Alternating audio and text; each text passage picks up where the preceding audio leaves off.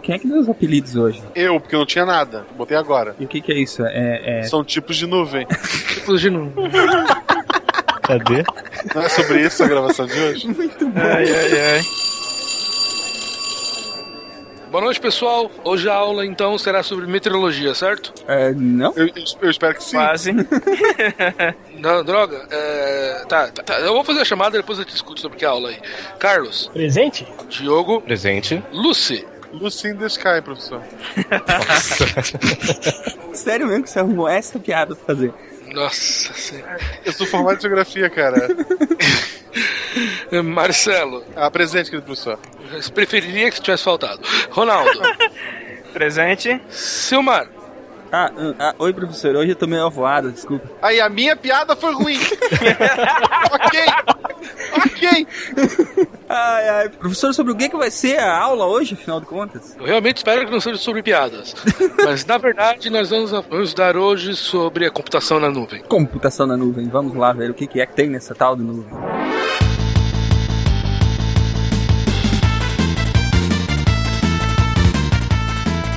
E aí galera, aqui é Silmar de Chapecó, Santa Catarina e hoje à tarde, lendo a pauta, eu corri ativar a autenticação em dois passos. da Lúcia foi ruim, né? Aqui é o Caio de Amsterdã e até um tempo atrás, pra mim, dois passos era um passo de balé. Nossa, essa foi muito ruim. Só melhor, hein? Só cada vez melhor. Hoje tá excelente, tá excelente. Aqui é o Ronaldo de São Paulo e hoje eu deixei minha cabeça nas nuvens. Lucy. Aqui é o Diogo de São Paulo e. Não, não coloque suas fotos no p. Matou um patrocínio. É. De Pissarra Santa Catarina, aqui é Godrix e os meus nudes não estão na nuvem. De Gaspar Santa Catarina, que é Marcelo Guaxinim e tem tanto nude na nuvem que eu tô esperando chover mulher. Nossa! Vocês estão ouvindo o SciCast, o podcast sobre ciência mais divertido da internet brasileira. Science World Beach.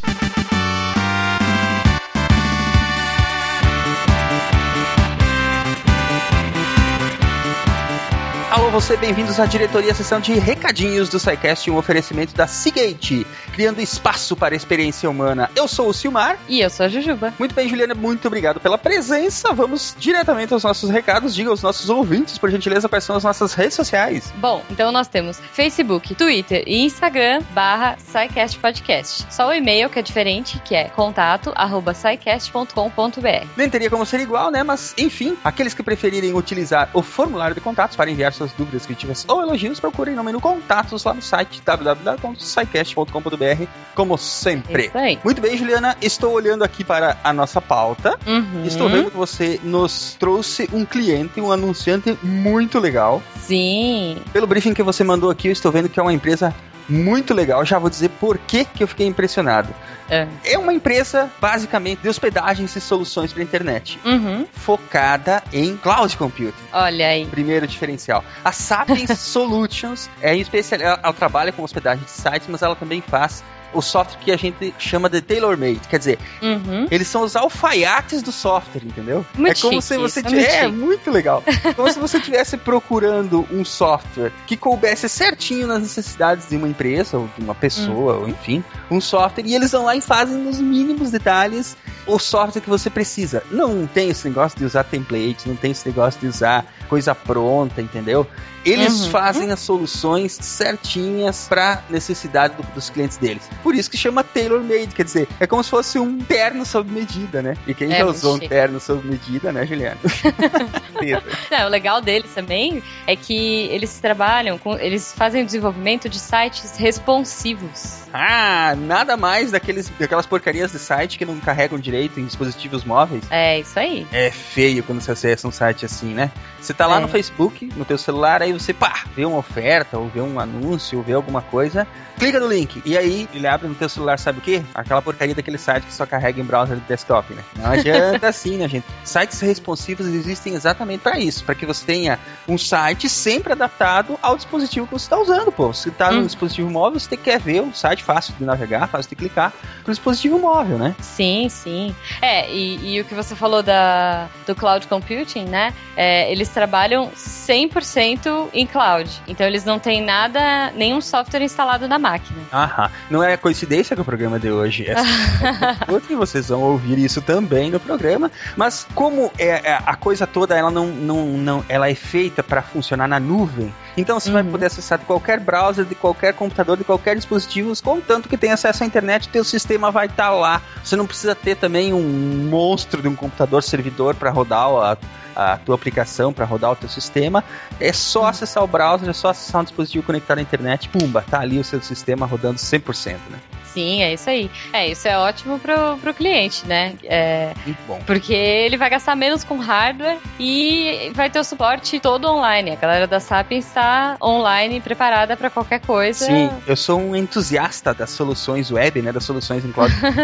Exatamente porque assim, é, é desktop, celular, é, são onipresentes, entendeu? Uhum. E você não tem mais como, tipo, ah, você saiu da tua empresa e você não consegue mais tirar um relatório em casa, coisa assim, sabe? É, Aham. é, é uma visão muito antiga de software. Então, assim, as coisas têm que estar muito integradas, hoje muito funcionando em qualquer lugar, né? E a Sapiens Solutions está aí exatamente para fornecer esse tipo de solução para os clientes deles. É. Agora, você quer ver o que, que me deixou mais feliz com esse anunciante? É. A Sapiens é tão legal que 5% dos contratos de site, de hospedagem de site, de software que eles fazem, eles doam para uma instituição chamada Child Fund Brasil. Olha só. Olha só, que é uma ONG que resgata crianças de rua e oferece abrigo, alimento, educação e muito amor, que é o principal. Poxa, que bacana isso. Caramba, cara, eu fico muito contente quando assim, ó, as pessoas e as empresas, elas, elas tomam para si a responsabilidade de melhorar a sociedade, sabe? É. Quer dizer, o governo a- a- e as instituições públicas, elas têm o papel delas, mas quando a gente vê pessoas e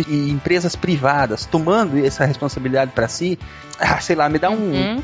renova a esperança na humanidade, sabe? A gente vê que, pô, não é só o capitalismo, não é só ganhar grana, entendeu? E a Sim. gente pode melhor, fazer coisas para melhorar a sociedade com as nossas mãos. né? É verdade. O pouco que a gente faz já é muito, né? Pra É alguém que muito legal. precisa. Isso é muito importante. Bom, e para finalizar, a Sapiens mandou aqui para nós duas promoções bacanas para os ouvintes. Muito boas. Você está pensando em hospedar e hospedagem? Você, já- você pode contratar lá com a Sapiens. Mas, se você quiser aproveitar essa promoção da Sapiens, eles vão dar hospedagem grátis por 5 anos. Cinco anos, é muito tempo. gente. Cinco anos, com painel completo da administração, tudo certinho, como manda Aham. o figurino, tá? As condições da premiação vão estar aí no, no post, né? São, tem algumas coisas que as pessoas que querem concorrer precisam fazer. Uhum, É, mas enfim, vai ter essa promoção muito bacana, hospedagem por 5 anos, gratuita. muito e outra bom. promoção para os que precisarem contratar sites responsivos, Uhum. tá? Até o dia 20 do 11, eles vão estar dando 50% de desconto, tá? No primeiro ano de hospedagem, para quem mencionar que é ouvinte do SciCast. Olha que beleza. É, Isso é é muito bom. É, negocião, hein? 50%? Caraca. Aliás, eu- pô, Julia, eu vou falar com os caras lá, gente. Tá sempre com problema de servidor. Então, né? Pô, demorou. Demorou. É isso aí, cheguem lá na Sapiens. O site deles é sapiensolutions.com.br e as instruções para todas as promoções vocês têm aí no post. Corram lá. Sim. Eu, eu posso concorrer nessa daqui? Não, não Eu pode. nunca posso, né? Você nunca deixa. Poxa vida. tá bom.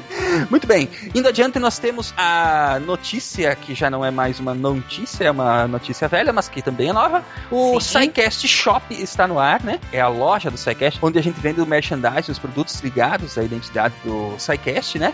E nós estamos tentando fazer uma limpeza nesta loja para preparar tudo para o Natal, que teremos Nossa. produtos novos. Olha então está só. tudo em oferta lá com até 30% de desconto. Caramba. Vocês já conhecem, tem a caixinha de aniversário que está quase pronta. O pessoal que comprou para receber em dezembro vai receber muito antes disso. Eu tô feliz pra caramba. Caramba. Tem a caixinha de aniversário que tem o livro, a caneca e a camiseta, né? Uhum. E tem os outros itens, a camiseta laranja que o pessoal gosta, o próprio livro, Sim. O Mundo Assombrado pelos Demônios, a caneca, aquela laranja bacana. Uhum. Então todo- vocês podem comprar os itens separados, podem comprar a caixinha, tá tudo com até 30% de desconto até terminarem os estoques. Essa Gente. semana vai acabar, corram o lá. patrão endoidou.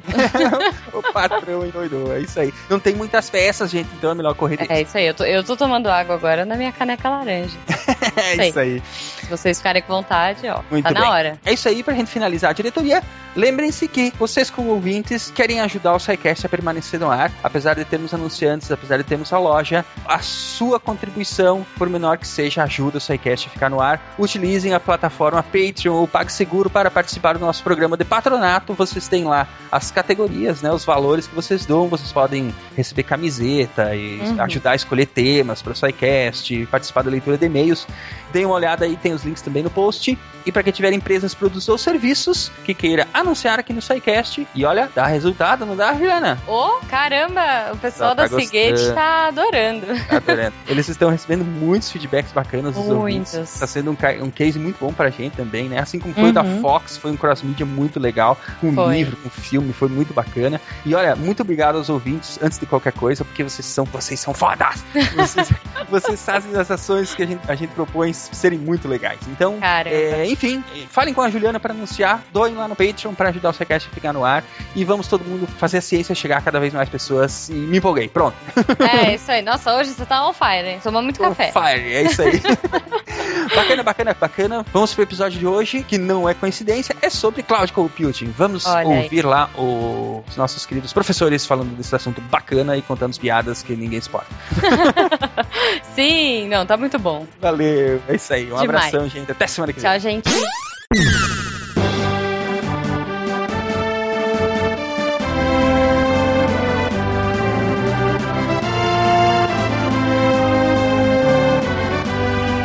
E aí, galera, perguntinha de hoje. Essa nuvem que todo mundo fala é o quê? É uma entidade? Ser superior? Sim.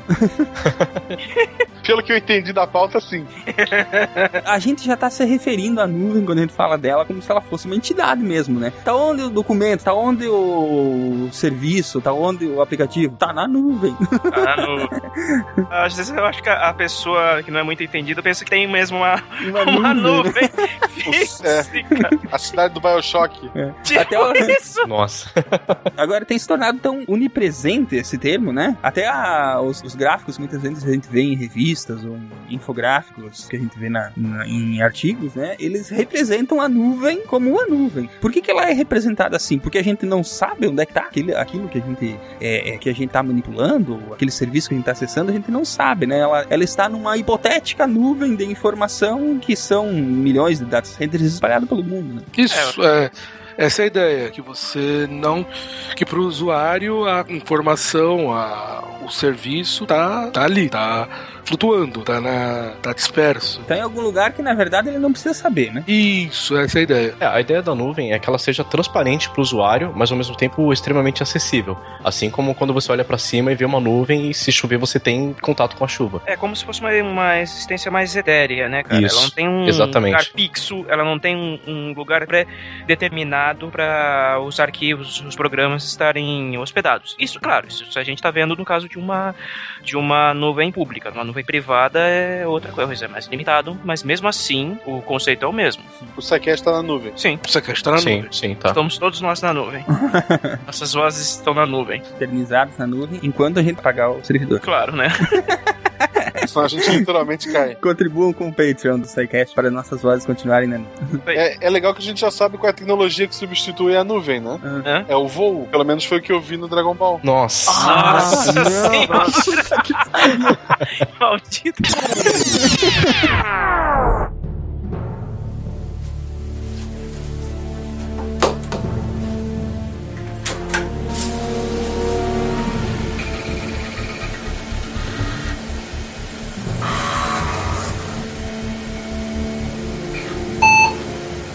Que, que foi? Tem alguém aí? Marcelo? Marcelo, tá me ouvindo? Pelado? Hum, Não é bem isso. Você está se sentindo bem? Olha, já que tu falou, eu, eu me sinto mais leve. Talvez ter cortado o pão realmente tenha ajudado. Cara, você não lembra? Lembrar do que. Ah, cadê meu corpo? Silmar caralho, o que tá acontecendo? Então, é que você sofreu um acidente envolvendo dois elásticos e um acelerador de partículas. O seu corpo foi meio que desintegrado. É, foi desintegrado. Mas, mas não, não entre em pânico. Nós fizemos um backup da sua consciência na nuvem. Igual aquele filme terrível do Johnny Depp. É, basicamente. Então eu não tenho mais corpo. Tecnicamente o seu corpo agora é como se fossem diversos servidores ao redor do mundo, com cópias suas para quando um cai, o outro assume. Então, assim, tem redundância. Você vai estar sempre online. Então eu não tenho corpo? Sim, você não tem mais um corpo. Por que tu fez isso comigo, cara? Por quê? Ah, não seja tão tarique. Quer dizer, pera, é, pensa no lado bom. Agora você tem o poder de processamento de centenas de computadores e supercomputadores. Você sabe o que você pode fazer com todo esse poder? Sim, eu vou xingar muito no Twitter.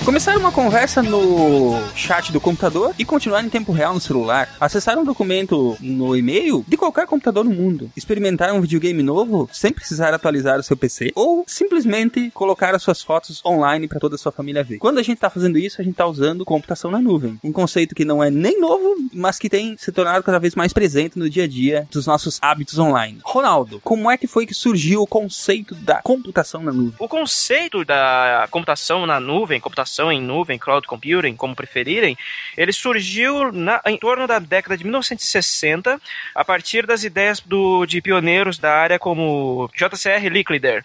Ele que era responsável pelo desenvolvimento da ARPANET, aquela versão de rede interna do militar que acabou se tornando o protótipo do que é a internet hoje. A visão do Licklider era de que todos, todas as pessoas... Liquider, puta que pariu. Eu falei Liquider? Aham. E o Solid vai aparecer quando? Não, no momento quem manda é o Big Boss. Mas vamos lá. A visão que o Licklider tinha era de que todas as pessoas do mundo estivessem interconectadas e que pudessem acessar programas, dados, arquivos em qualquer lugar de que estivessem. Elas não precisassem depender de uma, de uma máquina específica, um programa específico em um só lugar. Ela poderia acessar o que precisasse em qualquer ponto do planeta que ela estivesse. Outro pioneiro nessa área, do, do- no conceito da, da computação na nuvem, foi do John McCarthy. Ele que propôs a ideia de que a computação fosse um serviço de utilidade pública, parecido com o que eram os escritórios de serviços na mesma época, nos anos 1960. Vocês veem como essa visão do serviço, né? Aham. A disponibilização de, de acesso enquanto serviço, ela já, já vem de muito tempo e só recentemente que ela tomou essa essa forma que a gente conhece hoje em dia do cloud computing, né? É, a ideia de infraestrutura como serviço era é, do- é bem antiga. Ela, na verdade, ela, ela vem mutabilizando de acordo com os períodos passados. Mas é que assim, até se o Blue Hand estivesse aqui, ele já estaria tendo espasmos, né? Porque Hum. a ideia do cloud computing, ela remete direto ao que era a computação no começo, que era o uso de mainframes, né? Sim. Tem muitas características semelhantes com computação Sim. de- mainframe, claro. Aham. E isso vem porque a ideia original dos caras, criadores da ARPANET, tinha já essas ideias na cabeça. Descentralizar e deixar a estrutura. Exatamente, isso mesmo. Então, a primeira utilização do termo cloud computing foi em torno de 1997 e costuma-se atribuir ele ao professor de sistemas de informação Ramat Shelapa. Xelapa, piada pronta. É, não, não é o Serginho, não, não é o Serginho Chulapa. É, É um professor indiano, né? é, mas também há relatos de que ela teria sido utilizada numa solicitação de, de patente que acabou não sendo provada por uma empresa chamada NetCentric com serviços para serviços educacionais, como aulas e seminários no mesmo ano. hein? Os espertinhos, né? Foram os mesmos que quiseram registrar App Store também? É, no caso a Apple, né? Sim. Então, eles tentaram registrar o nome, teriam tentado registrar o nome Cloud Computing, mas não conseguiram porque era um conceito já estabelecido e não foi pra frente. Os primeiros usos práticos da, da rede de acesso a informações de modo descentralizada foi desenvolvido pela IBM em meados do século, do, meados da década de 70. Tinha o intuito de economizar dinheiro, pois para que precisasse comprar um computador naquela época, no caso, é os terminais burros, que o pessoal acabou utilizando muito naquela época porque ter um computador pessoal era muito caro. Aqui pra nós nunca foi uma realidade isso da utilização do terminal burro em casa, né? Era muito raro, ainda assim era, era inviável. Aqui é só usuário burro. É, a gente usava o o termo exatamente terminal burro, né? Terminal burro, sim. É, sempre usamos. Hoje tá um pouco mais americanizado, chama-se Thin Client. Team Client é, é gordofobia, cara.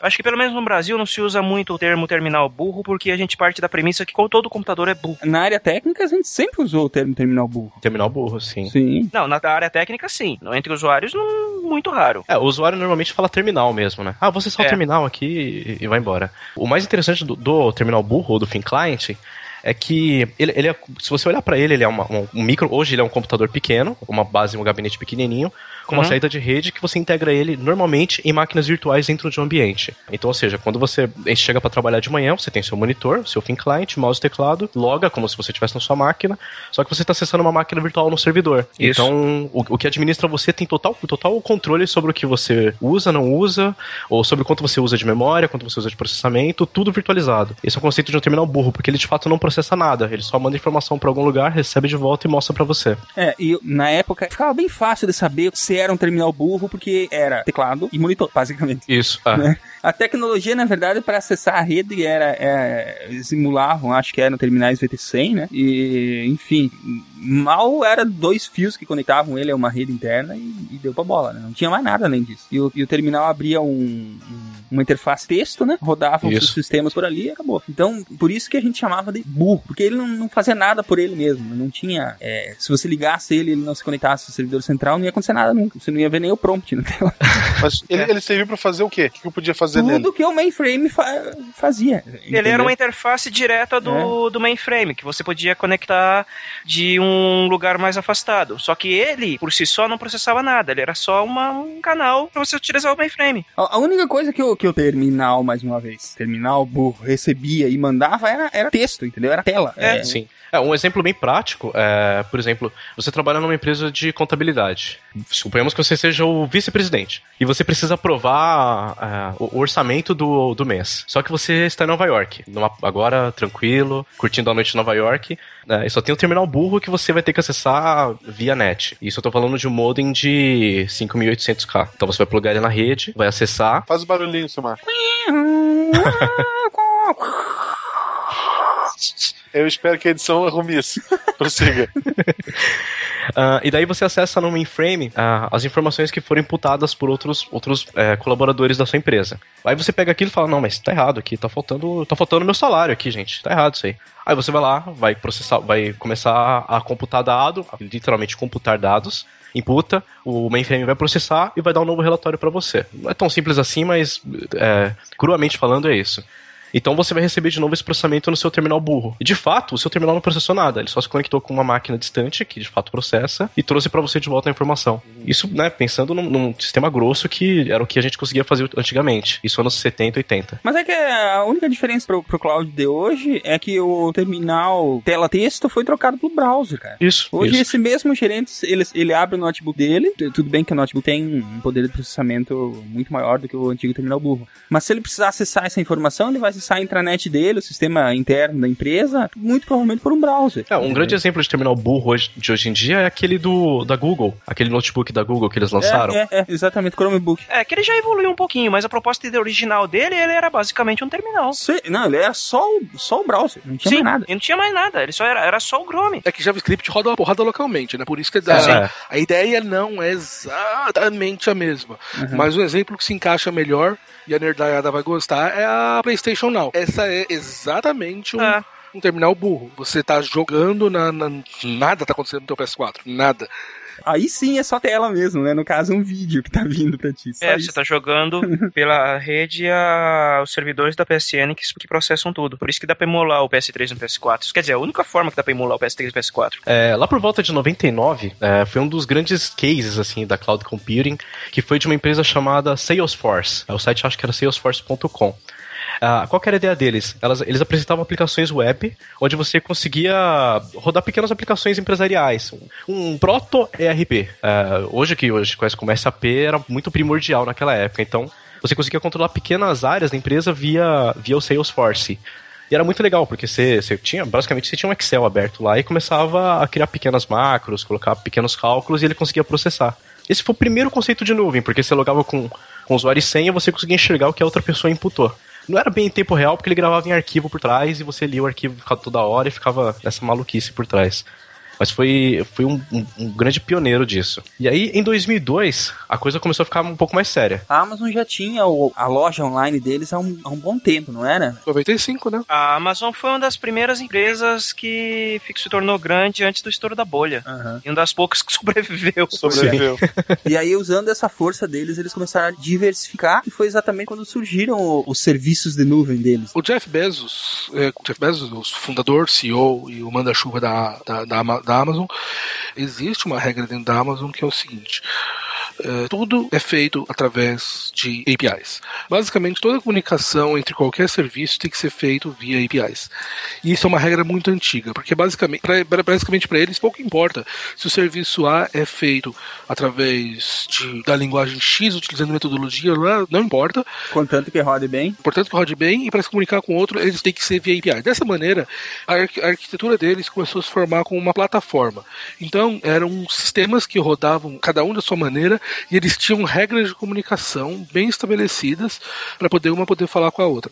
Isso fez com que cada sistema pudesse ver a independência para o outro, que eles pudessem se comunicar dessa maneira. Contanto que você não quebre a API na migração, um dos sistemas podia ser migrado a qualquer outra linguagem ou estrutura que o sistema in- eh, continuava íntegro. Então o que acontece? Por causa disso, a Amazon desenvolveu um know-how de desenvolvimento para a plataforma tão absurdo que eles começaram a programar de maneiras muito espertas e começaram a desenvolver o sistema deles para poderem funcionar de maneiras muito fluidas. Então, como não importava, tudo que importava era, era a plataforma e a comunicação via API, eh, eles começaram a programar de maneira que você poderia trocar partes do sistema, manter a comunicação com API. Só mantendo a API íntegra, você podia fazer a troca deles. Isso fez com que a arquitetura deles fosse tão fluida que eles começaram a desenvolver essa, o sistema deles para poderem rodar em computadores distintos.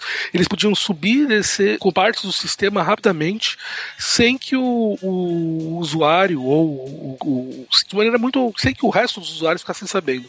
Isso fez com que eles desenvolvessem rapidamente uma puta de uma arquitetura que era utilizada internamente unicamente para poder manter a loja funcionando, mas toda ela já funciona de uma maneira altamente transparente internamente. Um exemplo mais palpável. Guaxa, imagina que você tá no avião. Opa. O avião tá lá, você tá na primeira classe executiva, é bonito lá, recebendo um champanhe maravilhoso. Bonito de exageremos, né? E enquanto isso, alguém trocou a turbina do avião em pleno voo. E você, no máximo, sentiu uma leve balançadinha, mas tudo bem, nada aconteceu no seu voo.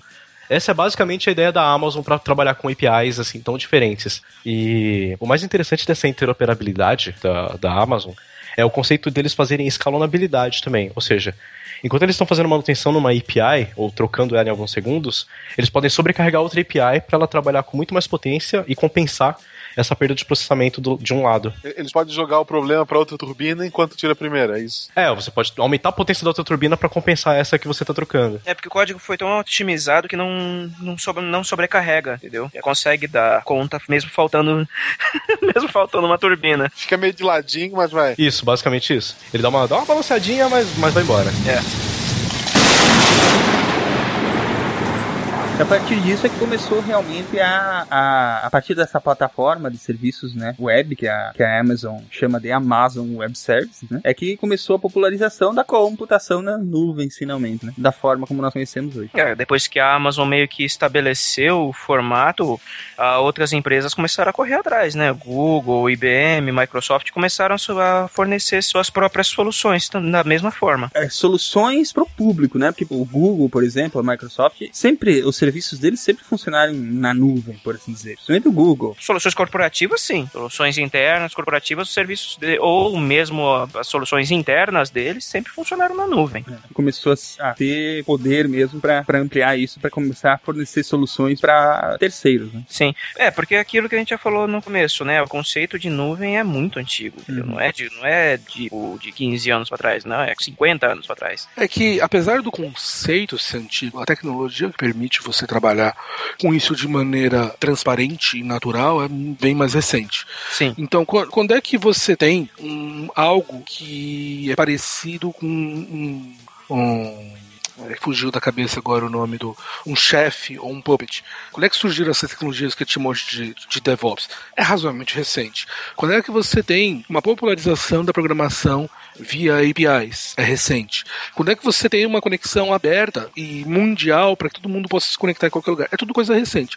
Obviamente, o Blue Hand, se ele tivesse aqui, ele falaria que provavelmente existiria tal coisa que é equivalente ao Puppet ao chefe, feito em 1960. Mas é, as pessoas normais não conheciam esse tipo de coisa. Não era disseminado o suficiente, né? Nós tivemos que esperar as redes evoluírem, a forma de programação evoluir, o poder de processamento evoluir, né? A integração de hardware é foi muito importante, né? Sim. É, a evoluir, então a gente teve que esperar várias coisas acontecerem para exatamente o- a computação na nuvem se tornar uma coisa natural. É, também tem a capacidade de processamento. Você Uhum. tem ideia, tem tudo integrado, mas a capacidade de processamento para conseguir lidar com tantos usuários atuando ao mesmo tempo é, é uma coisa muito recente. É muito recente mesmo. Dois exemplos na cultura pop, né? E não tão pop assim, porque afinal é um conto do Isaac Asimov. A última pergunta, em que tem uma espécie de nuvem de consciências. Ah, sim, num determinado momento o Univac uh, evolui para uma forma que ele se torna um computador que integra as consciências de todo, toda a humanidade, né? Nesse conto é muito interessante porque ele fala de, um- de um- de uma máquina chamada Multivac. Uhum. A, a Multivac é uma máquina capaz de solucionar problemas e de se adaptar a, a situações rapidamente. Ou seja, ali ele já meio que previu um pouquinho do conceito da inteligência artificial, que depois a gente pode depois falar um pouquinho dela sobre a nuvem também. E outro exemplo que eu queria dar é a própria Skynet no filme Terminator, né? Sim. É, o próprio conceito de Skynet ele foi evoluindo conforme a informática foi evoluindo, né? Porque em 84 n- não tinha essa nuance de que a Skynet seria na nuvem, por assim dizer. E aí depois teve o terceiro filme que fizeram. É, esse- nesse, a Skynet toma aquela forma de uma consciência computacional espalhada pela nuvem, né? Espalhada pelo mundo, né? Com- É, no, com- segu- no segundo filme ele era, ela era um sistema militar. é, e, e nesse terceiro filme ela assume a, a- a- assume a forma de um sistema espalhado pela, pela, pelo cyberespaço. É o que tem a Terminatrix, não é? Isso, essa aí. Isso. É, o Que ela, terceiro. que ela- que ela consegue hackear carro. ela consegue hackear sistemas Remota. analógicos.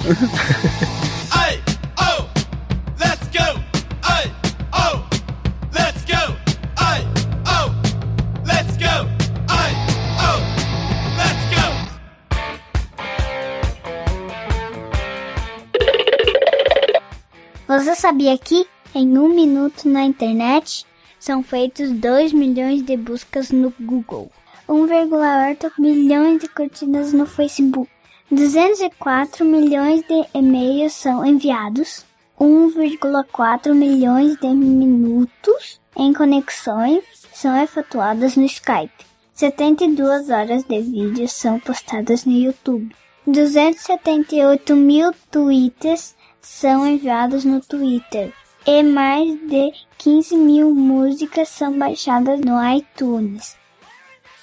Haja nuvem para tudo isso. Eu sou a Maria e esse é o maravilhoso mundo em que você vive.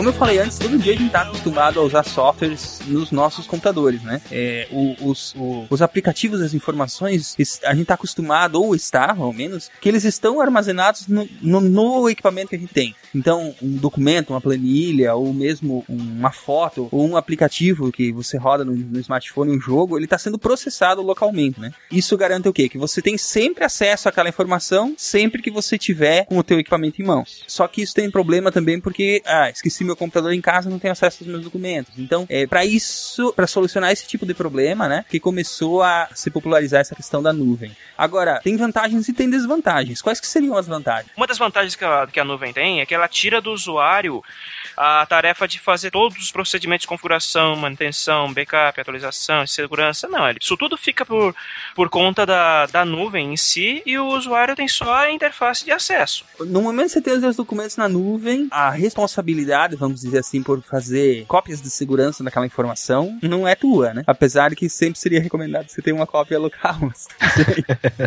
É, eu sempre faço backups. Eu já vi muito site acabar por isso, viu? É mesmo? Confiar na nuvem cegamente. Confiar cegamente, ah, deixa lá que backup o quê? É. É, tá na internet, o que pode dar errado? É. Pode escrever. É, é. Depois daquele sufoco que o Johnny Kane passou, todo mundo aprendeu a lição, velho. É. Porra, se aprendeu. Teve do PH também, lembra? Teve, teve. É o mesmo que aquele provedor desapareceu? Isso. É. E ele perdeu todos os podcasts dele, todo, todo o site dele, os, os vídeos, os backups do YouTube, tudo. Final de 2011 e de 2012, cara. É, tem tempo já, cara. Já, já foi. Do nada, assim, de um dia pro outro, o cara. Ah, vou desligar o servidor. Não, não foi isso que aconteceu, na verdade. Provavelmente era uma, era uma empresa. Quem tinha site neles também era o, que, era o Easy Nobre. Era O a Gabitia ficava lá. Sim. E basicamente os caras, eles eram uma empresa pequena de hospedagem. O que esses caras fazem, quando são pequenos, eles alugam um espaço de data centers gigantes. Só que esses data centers grandes, eles têm uma regra muito clara. Você não pagou, wipe, Cortou. tchau. Um abraço. Então, provavelmente, o cara não se atrapalhou com, com contas, o fluxo não foi tão bem pago, provavelmente, eu não sei como. Não deu a volta. E daí deu wipe no sistema inteiro. E todo mundo perdeu. E os caras não tinham backup externo, que eles deveriam ter. E, cara, foi todo mundo que foi pro saco ali. Eu lembro que, eu, que eu, eu, eu fui. Eu fiz, nessa época eu também ajudei um pessoal, o pessoal do AsilaCast, Uhum. o Jurandir também um pouquinho ali, que eu fiz um scriptzinho pra poder recuperar os posts pelo Google Cache. Nossa. Nossa, pariu, cara. Isso aí é Isso aí. sensacional. Que o Google Cache funcionou, eu consegui ajudar, mas Caramba. foi, foi tenso o pessoal na época ali. Mais uma vez o dia foi salvo pelo Google. A minha empresa guardava no Mega Upload os arquivos da empresa. Ah. Cara, normal, cara. Normal. Então, uma outra vantagem é que a nuvem permite o acesso por computadores com qualquer sistema operacional e até de dispositivos mobile. Você não precisa ter um sistema X para usar aquela aplicação. Ela vai rodar em qualquer sistema porque é a nuvem que vai ser encarregada de processar, não é só a máquina. É, mas aí tá, o sistema, o cliente base hoje pra nuvem é browser, né? É, o navegador, basicamente navegador. Então, calma. Outros exemplos, né, Caio? Pra ficar bem claro, o que eu te falo? Uma coisa é aplicações que o usuário final interage. Uhum. Normalmente a gente faz isso via browser hoje em dia, Gmail, Google Docs, ah, Salesforce mesmo, né? E outras são como as empresas utilizam aplicações de nuvem. Então, como uma Netflix utiliza a nuvem, como uma a própria Amazon, como então são, são questões diferentes. Quando você é programador, você você é uma empresa, você é um empresário, você é um empreendedor.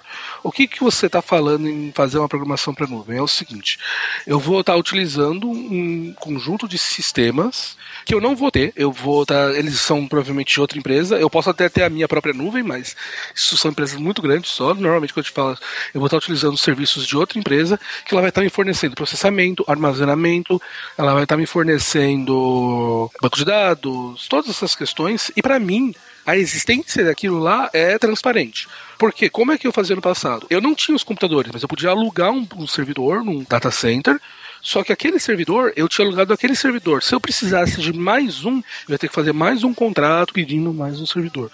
Quando você está fazendo as coisas, quando você está fazendo um, serviço numa EC2, por exemplo, na Amazon, né, que é computação na, na Amazon, Ou na Você- Azure, né? ou na Azure, ou na Google Cloud, ou qualquer um dos servidores de nuvem, eu, como dono da empresa, eu não estou me preocupado em ter um servidor. Eu estou alocando, eu, tô, eu posso trabalhar elasticamente. Então, eu alugo um servidor por três horas, daí, se eu precisar de mais um, eu posso, naquele instante, pedir outro servidor a mais e eu já vou ter um. Eu posso fazer isso elasticamente. Você tem que me preocupar previamente em máquinas específicas. Eu estou alugando pedaços de computação, entendeu? Entendeu? Essa é a, é a ideia. O processamento como um serviço mesmo, né? Isso. Processamento, armazenamento, Aham. banco de dados. Outro exemplo, talvez até um pouco mais simples, seria, por exemplo, eu preciso de um banco de dados. Eu não quero saber em que sistema operacional esse banco. é, Na verdade, eu quero, mas simplificando. Não quero saber onde ele vai rodar, não quero saber é, de gerenciar ele, eu só quero o banco de dados. Me dá aí um banco de dados. E o provedor de nuvem te fornece isso. né? Exatamente. Você não vai ter que se preocupar como ele está armazenado. Você quer mais? Eu quero um segundo banco de dados e agora eu vou ter porque meu site vai ter um pico de acesso por causa de qualquer coisa, sei lá, saiu a entrevista do Caio Gomes no SciCast. Exato. Depois- mas quase derrubou o nosso servidor. Quase. É o episódio que o Caio Gomes, ele- o Caio Gomes tem o dobro do peso, né? Ele... Juntou o Marcelo Guaxinim e ferrou tudo. Porra! É, Só não caiu porque tava no Google. Porque a gente não pula, porque tá parado. Se a gente pula ao mesmo tempo. eu, isso aconteceu, isso foi chamado terremoto no mundo, né? É, Se desloca a Terra. É por isso que o Caio foi pra outro lugar do globo, né? Pra não ter... Meu Deus. Então, você vai precisar de mais um banco de dados para poder acessar. Você não precisa se preocupar em fazer aquilo. Você, você não precisa se preocupar em previamente preparar e fazer todo o serviço de montar a máquina. Você simplesmente pede mais um serviço e elasticamente aquilo vai estar disponível para você. Então você, como. Vamos falar agora do lado do empreendedor. Você, o cara que está montando uma empresa. Qual que é a tua vantagem? Você para de ter que se preocupar em ter que gerenciar todos aqueles teus serviços você mesmo. Alguém vai estar gerenciando toda aquela plataforma na internet, acessível por qualquer pessoa, em qualquer lugar do mundo, então, e, e todas as pessoas vão poder acessar isso de qualquer lugar do mundo, como eu falei, e você não vai ter que se preocupar em gerenciar cada uma delas. Para você, a existência daquela plataforma de computação é abstrata. Ela está lá em cima, você não se preocupa em que máquina ela está rodando, como ela está sendo mantida, como é que é o backup do HD. Você não se preocupa com a infraestrutura. hein? Exatamente. Você todo isso passa a ser é, é, abstraído para você. Então, você, todo esse, esse trabalho inicial de você ter que montar um data center, tudo isso deixa de existir. E todos esses serviços você passa a se preocupar unicamente em ter que, que você vai ter aqueles serviços lá disponíveis e você vai trabalhar com eles. É que você, você dividiu aí o, o- a forma como o usuário final vê, né, a nuvem, e a forma como provedores de serviço ou clientes corporativos veem a nuvem, né? Exatamente, exatamente. Porque, na verdade, assim, eu acho que dá pra se falar em vantagem global, porque ao mesmo tempo que você tem alta disponibilidade, os serviços funcionam todos no mesmo lugar, né, e você tem é, a aplicação acessível de tudo que é lugar, e, e ao mesmo tempo que você diminui a, di- a, a- a necessidade de hardware por parte do usuário, essa questão de processamento, armazenamento, tudo como serviço, ela vai se misturando, né? Ela vai ficando cada vez mais uma coisa intangível para quem tá usando e contratando aquilo, né? Cada vez que você avança uma etapa, por exemplo, nessa escala, você começa com a infraestrutura do data center, que é a nuvem, por assim dizer, entre aspas. Aí você tem uma empresa que contrata, seja processamento, seja banco de dados, seja o que for. E você tem o usuário final, que não quer saber de nada disso, né? Isso, isso. O usuário final ele quer ter as coisas dele disponíveis em qualquer lugar. Ele quer que aquilo funcione onde ele quer que esteja, sem se preocupar com o desempenho, com, com nada disso. Então é um pouco difícil você explicar o que, que seria, quais são para um usuário final, o que, que é a diferença de você estar numa Amazon da vida e de você estar num data center próprio. É, é, eu acho um pouco difícil explicar para o usuário final qual que é essa diferença. Então, para o usuário final, basicamente, tá fora do meu, tá fora do meu coisa pessoal, tá vindo um- dessa coisa abstrata, é nuvem. Mas não necessariamente é, a arquitetura que está mantendo aquilo é o que tecnicamente a gente chama de nuvem. Eu citei aí algumas vantagens, né, genéricas assim, mas também tem desvantagem, né? A, a maior delas e o maior perigo talvez seja a questão da instabilidade, porque afinal você tem um único, uma única entidade jurídica ou uma única, uma única empresa, um único data center, ou nem seria. Enfim, dependendo do serviço de nuvem que você contrata, as coisas elas estão centralizadas em um lugar. E se aquelas pessoas que estão cuidando daquele lugar, elas não fazem backup, ou elas não cuidam da manutenção e tal, e der alguma pane, ou eles atualizam um serviço e, e- e a atualização sai errado, é, se, se ocorrer uma instabilidade no serviço deles, todo mundo que está conectado ali vai ser afetado, né? É, você nota isso com serviços é, be- bem comuns, por exemplo, Netflix, é, que fica na Amazon. É, não falando mal da Amazon, viu? Desculpa aí, Amazon. Eu gosto muito de vocês.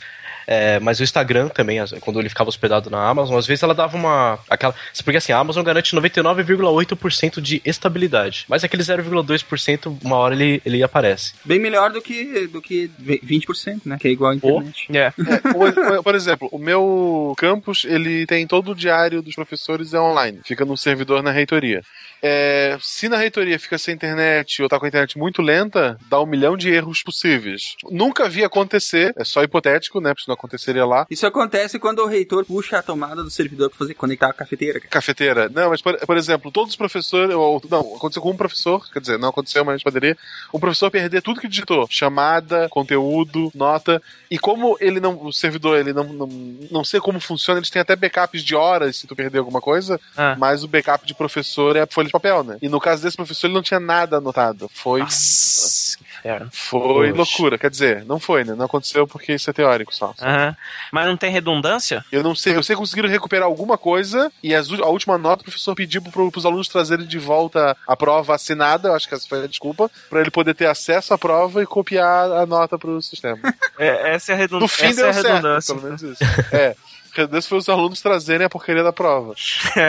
Caramba. É, aí acontece, acontece um problema que não é tão incomum quanto tu pode estar pensando, talvez, mas tá no jeito que os sistemas funcionam, entendeu? Esses sistemas web, normalmente, eles, eles funcionam assim. Eles carregam a interface, aí eles te deixam digitar tudo o que tu precisa, mas eles não estão mandando nada pro servidor. Quer dizer, se a informação que você ainda não mandou pro servidor, você pode ter digitado tudo, textos gigantes, todas as notas, como tu falou, se você não deu enviar, ela não foi pro servidor. E se o computador aqui der um pau no browser, ou ele desligar sem, sem bateria ou qualquer coisa assim, perdeu mesmo, entendeu? Porque a informação ainda não tinha ido pro servidor. Sim. É, essa é uma, é uma maneira meio burra de fazer, mas é feito assim muitas vezes, né? É, eu- assim eu- eu, eu nem diria burra, na verdade, é a maneira que as coisas eram feitas até hoje. Então, assim, as pessoas que estão começando agora, ou que já têm muitos anos de experiência e, e- e não sentiram essa evolução, elas sempre vão montar, vão, vão montar o, o sistema, o código ali pensando no- na execução final. Então eu preencho tudo e dou um post, né? É um continuar, enfim. E aí o sistema grava. É, isso até eu não diria burro, eu diria que é não adaptado a- ao novo conceito de nuvem. Exatamente. É, eu, tô, eu tô fazendo, falando burro, mas é a maneira, a maneira que Não, ainda não, é sim. feito muito, porque é, é, muito sistema ainda roda assim, muito sistema. Nossa, Normalmente são sistemas baseados na metodologia Go Horse. gol. É. é, mas é isso aí mesmo. O Go Horse não precisa de muita explicação, ele é autoexplicativo. É, a, equipe dese- a equipe desenvolvendo e o gestor ali no. Vai cavalo, vai cavalo! Normalmente é a equipe de vendas, né? Que vende alguma coisa que não existe e aí a equipe tem que desenvolver em tempo Em tempo recorde. recorde. É, aí, aí começa a outra metodologia chamada POG. Pog. Programação orientada a gambiarra. Chegamos à melhor de todas. Pegam os componentes que nunca se conversaram e, e põe juntos e reza pra eles funcionarem. Isso. Aqui no SciCast tem o sistema Go Hakun. Go Hakun. Porra, com. É. Ninguém vai pedir? Ninguém vai pedir pro Marcelo explicar Go Hakun? Não, não, não, vamos continuar. Não, eu, eu sou estreante, eu faço às vezes. O que, que é o Go Hakun? É, o Silmar chega pra mim, Marcelo, a gente precisa de uma pauta sobre tal coisa. Não, beleza. Pra É, amanhã. é pra amanhã.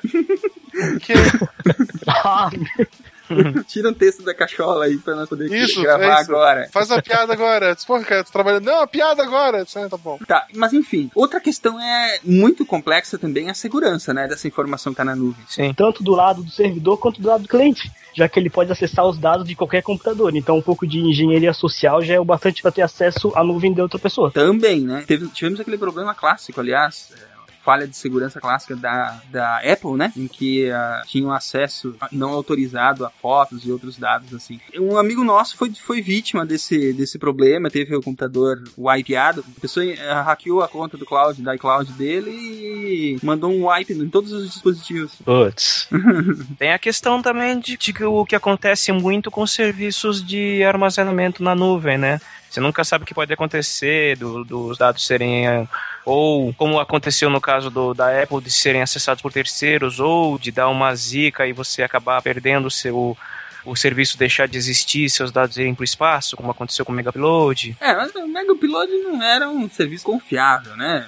Não, ele nunca foi, mano, mas foi um belo de um exemplo de que não é porque tá na nuvem que vai durar pra sempre. Sim, é, é, essa questão da segurança é bem complexa mesmo. Porque é, nenhum serviço tem 100% de chance de, de, de, de, de garantia de que nunca vai sair do ar. Exato. Agora, qual que é a chance de um Google sair do ar, entendeu? Mínima, mas existe. É pequena, mas existe. Qual a chance do apocalipse?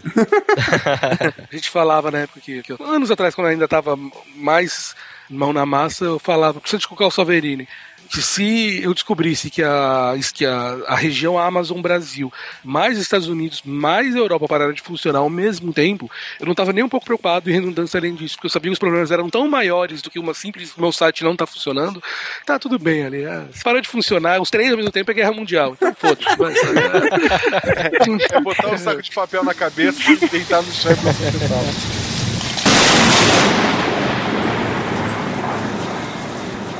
Bom, mas só pra colocar um ponto nessa questão da segurança, dos, dos security holes que a gente chama, né? Os buracos de segurança, aí eh, tem em várias, em várias frentes. Desde o, o provedor não ser confiável, é, o sistema de acesso não, não prover segurança, como senhas fracas e outras coisas. Isso pode estar tão lá quanto cá, né? A- a- a- o serviço não usar criptografia forte e ao mesmo tempo que o usuário não usa uma senha forte, vamos dizer assim. Então, é, tem várias coisas, várias, várias, é, vários lugares onde pode acontecer a falha de segurança, mas também não, não, não convém a gente ficar falando de todas elas nesse momento, né? Sim, sim. Ah, mas tem, tem só um ponto importante sobre nuvem, que é o seguinte.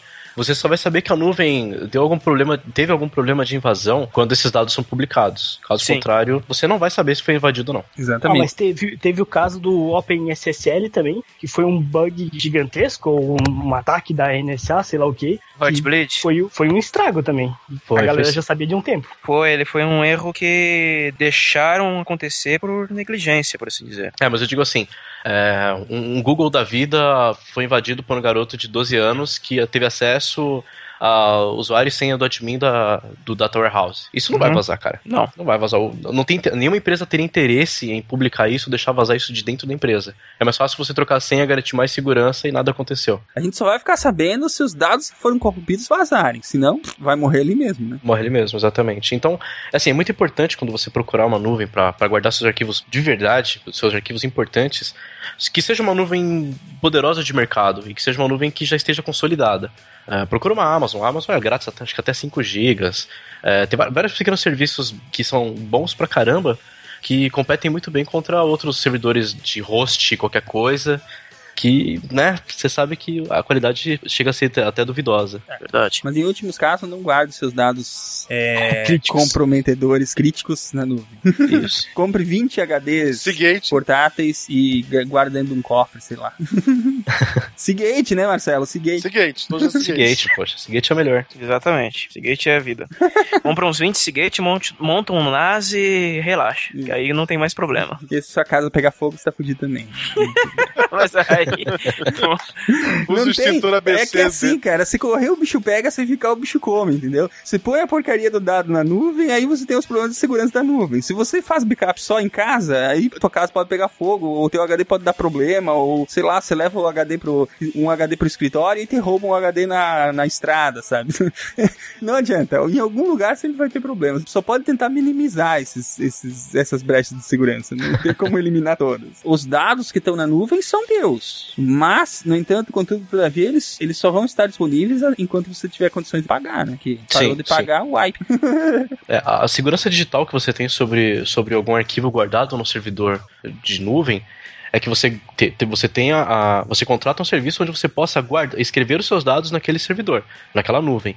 É, isso não significa que quando você deixa de pagar, que você tem acesso de novo àqueles dados, porque você perde o direito de acesso àquela nuvem, ou seja, ela é apagada e vira uma nuvem nova. Mas assim, os dados é teu. Só que tinha dado uma treta um tempo atrás no Dropbox que ele compartilhava os teus arquivos com outras pessoas. Por exemplo, tu tinha uma música e essa música tava na tua nuvem. E daí teve um exato momento que o Guaxinim no outro lado do mundo foi upar a mesma música. O Dropbox comparava as duas, sabia que era a mesma música, não upava aquela música e compartilhava a música que tu tinha upado. Eu faria a mesma coisa, cara. Eu também. Eu- Por infraestrutura, eu. Eu faria a mesma coisa. Sim, sim. Mas como é que ficaram sabendo disso? Ah, aí que tá, Ah. né? Não é sigiloso. Sa- Saiu na Deep Web. Quem foi o Assange que divulgou isso aí? Mas é, é, eu, fui, fui subir, eu fui subir um nude meu, veio um do Jovem Nerd. Porque... Ai, Jesus. Foi um, foi um professor de uma faculdade que ele fez alguns testes e ele, ele compartilhou vários mesmos arquivos em vários lugares, em várias contas. Ele viu pelo tempo e a demora que ia ser feita, ele deduziu que o Dropbox fazia esse método. Uma coisa bem louca, assim. É, ele pegou, ele pegou uma música do Calypso aqui, subiu, subiu com uma conta. Depois ele subiu em outra conta e mudou o nome, do- o, o título da Ô, música. e subiu de Diogo, isso é pra me forçar a colocar Calypso na trilha, cara? É isso mesmo? Ah, cara, eu, eu tenho que, eu tenho que chamar atenção, né, cara? Deixa, eu- deixa eu ver se eu entendi. Então, vamos falar que você subiu um filme. Você subiu, sei lá, Prometeus esse lado. Isso, Ah, Prometheus. Meu Deus do céu, cara. E daí ele subia e comparava. E se alguém já tivesse. Na real, ele criptografa e pelo, pelo padrão de criptografia ele consegue saber que arquivo que é aquele. Sim, ele, ele cria uma hash, no caso. Uhum. Ele comparava as hashes. no quando você subia o arquivo, se ele encontrasse um outro no, no- na sua infra com a mesma hash, Mas, mas aí é que tá. É, pra economizar banda, provavelmente ele fazia o hash local, subia só o hash, né? Isso, E depois isso só criavam internamente lá. Isso vai ser bem, bem técnico, mas internamente lá eles só criavam um link simbólico pra aquele arquivo já existia. exato. Mas isso significa que ele estava upando todo. Ele criptografava arquivo por arquivo, que não é a maneira mais segura de se fazer o negócio. Não é mesmo, mas eh, pensa enquanto um, um cliente local, você tem o poder de processamento local e pode demorar pra fazer isso, não tem problema. É, no fim das contas era pra economizar a infra deles mesmo, banda, espaço e, do- e evitar congestionamento no, Mas nesse teve caso. mais serviços, tinha mais serviços que já fizeram isso. Não, vários serviços já Com, fizeram com isso. música Sim, sim, isso não é e tal, novidade. Não é- não é. Mas, mas, enfim, é- mas, mas o que, que vocês acham? O- o- isso- é certo fazer isso aí num serviço de nuvem, Caio? Não, é que a questão do Dropbox era a questão de privacidade. Porque você, basicamente, para você poder fazer isso, você estava tendo que usar a mesma chave criptográfica entre todos os usuários. E porque para ele poder comparar o mesmo hash, né? E os arquivos estavam sendo escaneados. Isso. Então, assim, isso do ponto de vista da, da privacidade é um pouco Complicado. escorregadio. É, não tem privacidade, né? No- Em trocando em miúdos, o Dropbox sabia de todos os arquivos que os usuários upavam. Não, não sabia, cara. Era um, era um algoritmo que fazia isso, não tinha ninguém olhando. É, é o mesmo conceito de que o Google sabe os seus e-mails e coloca propaganda personalizada. Ele não, É, não mas- sabe, ele tem a criptografia. tá? É, ele sabe, mas não sabe, né? Sabe, mas ideia- sabe, exatamente. Mas a ideia é que não é pra saber. É, é que a gente tá falando aqui na, daquela área cinza da privacidade que ninguém sabe. Ninguém, ninguém sabe exatamente de que lado está isso, essa, essa coisa aí. Daria para se fazer de outro, se fosse uma criptografia feita integralmente é, dos seus arquivos, daria para ser de outra maneira. Você não precisaria pro Dropbox não teria que precisar de economizar a banda deles, ou economizar espaço deles, mas seria mais é, seguro do lado do usuário. Então essa é a diferença. Vamos lá. Vamos só dar alguns exemplos de, dos Os serviços. quatro principais. X-Vídeo, Netflix.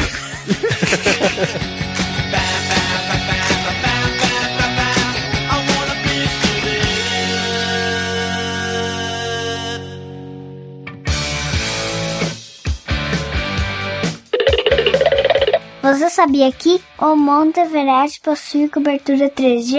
Enquanto isso, a internet do Brasil é mais lenta do que a internet da Etiópia. Eu sou Maria e esse é o maravilhoso mundo em que você vive. Só que não.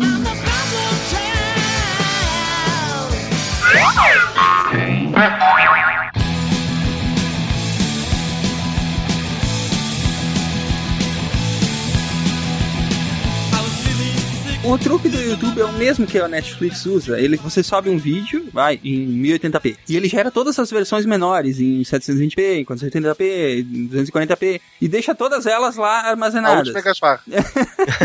Gaspar é Faz um 60, Gaspar. 64p, né? 64 É um GIF. É. E aí, quando a pessoa tá assistindo, ele vai medindo a banda que ela, que, que ela tá consumindo. E se ela precisar diminuir, ele simplesmente muda pra outro arquivo, é isso? Exatamente, mas aí tem outro, outra coisa importante, que, uma coisa que as, que as operadoras fazem de, de, de internet, que é o traffic snapping. Traffic shape. Shaping? Que eles diminuem a tua banda conforme o serviço que tá usando. Dependendo do sistema, é traffic rape.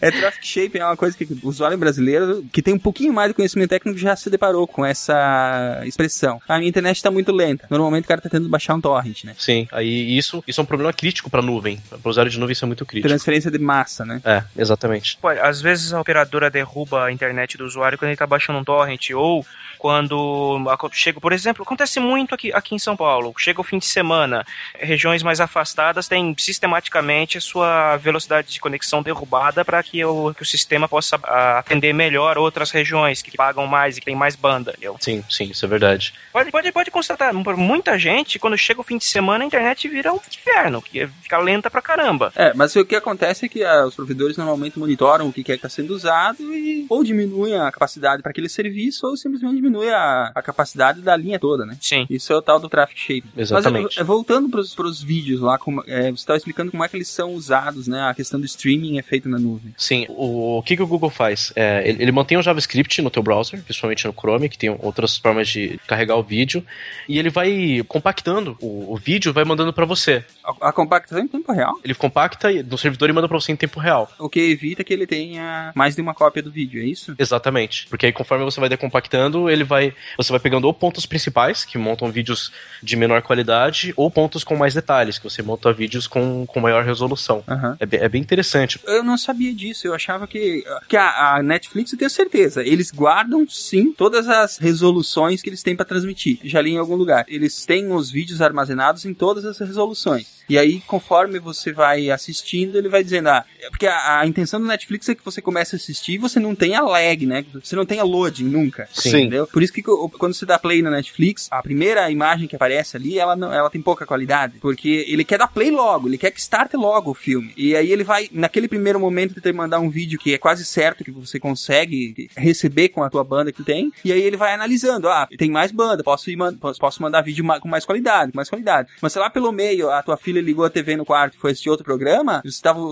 assistindo em 1080p na sala, aí a, a- tanto o teu quanto o dela, se não tiver banda, os dois vão cair para 720p, entendeu? Ou até menos. E isso, e isso não é feito compactando o vídeo em tempo, em tempo real, como tu tá me falando que o YouTube faz. Sim. É, é- não é compactando, é, é encodando, né? Encodando em tempo real, em tempo exatamente. real. É o que o Netflix faz, é simplesmente é, pegar o outro arquivo que tá lá no, no- no servidor deles, né? No servidor de arquivos deles e passar a transmitir esse outro arquivo. A primeira vez que eu vi o Netflix, eu não conseguia nem jogar online no, no meu videogame. Eu tava, é, sério, a internet era muito, muito ruim quando eu comecei aqui. Aí me passaram o Netflix, né? Não, não, não me passaram porque isso tá errado, né? Eu comprei a senha, sei lá. É, aí eu fui testar, sei lá, já incrédula, não vai funcionar. E funcionou, cara. Fiquei tão feliz. Assim, Porra, eu não consigo jogar nada online, mas assistir o Netflix tá rodando. Ele analisa o- o- a velocidade que tu tem de conexão e ele vai te transmitir um arquivo que você é, que você ao menos consiga ver sem que ele fique parando, entendeu? Já o YouTube usa download progressivo, ele fica baixando, baixando, baixando no teu navegador do É, teu vídeo. Hoje em dia não sei se é assim, porque ele- esse- antigamente ele carregava tudo, né? Carregava e deixava carregadinho. Tanto que quando a internet era muito ruim eu fazia isso. Eu dava play, dava pausa, deixava carregado, depois via. Me disseram que o X-Video é assim, que ele carrega todo. Aí tu pode ir pra uma área sem Wi-Fi que ele tá lá. me falaram, me falaram que, que funciona. Um dia, um dia tu testa e desconta pra nós aqui. Né? Vou testar, vou testar, ver se tem algum vídeo mais educativo.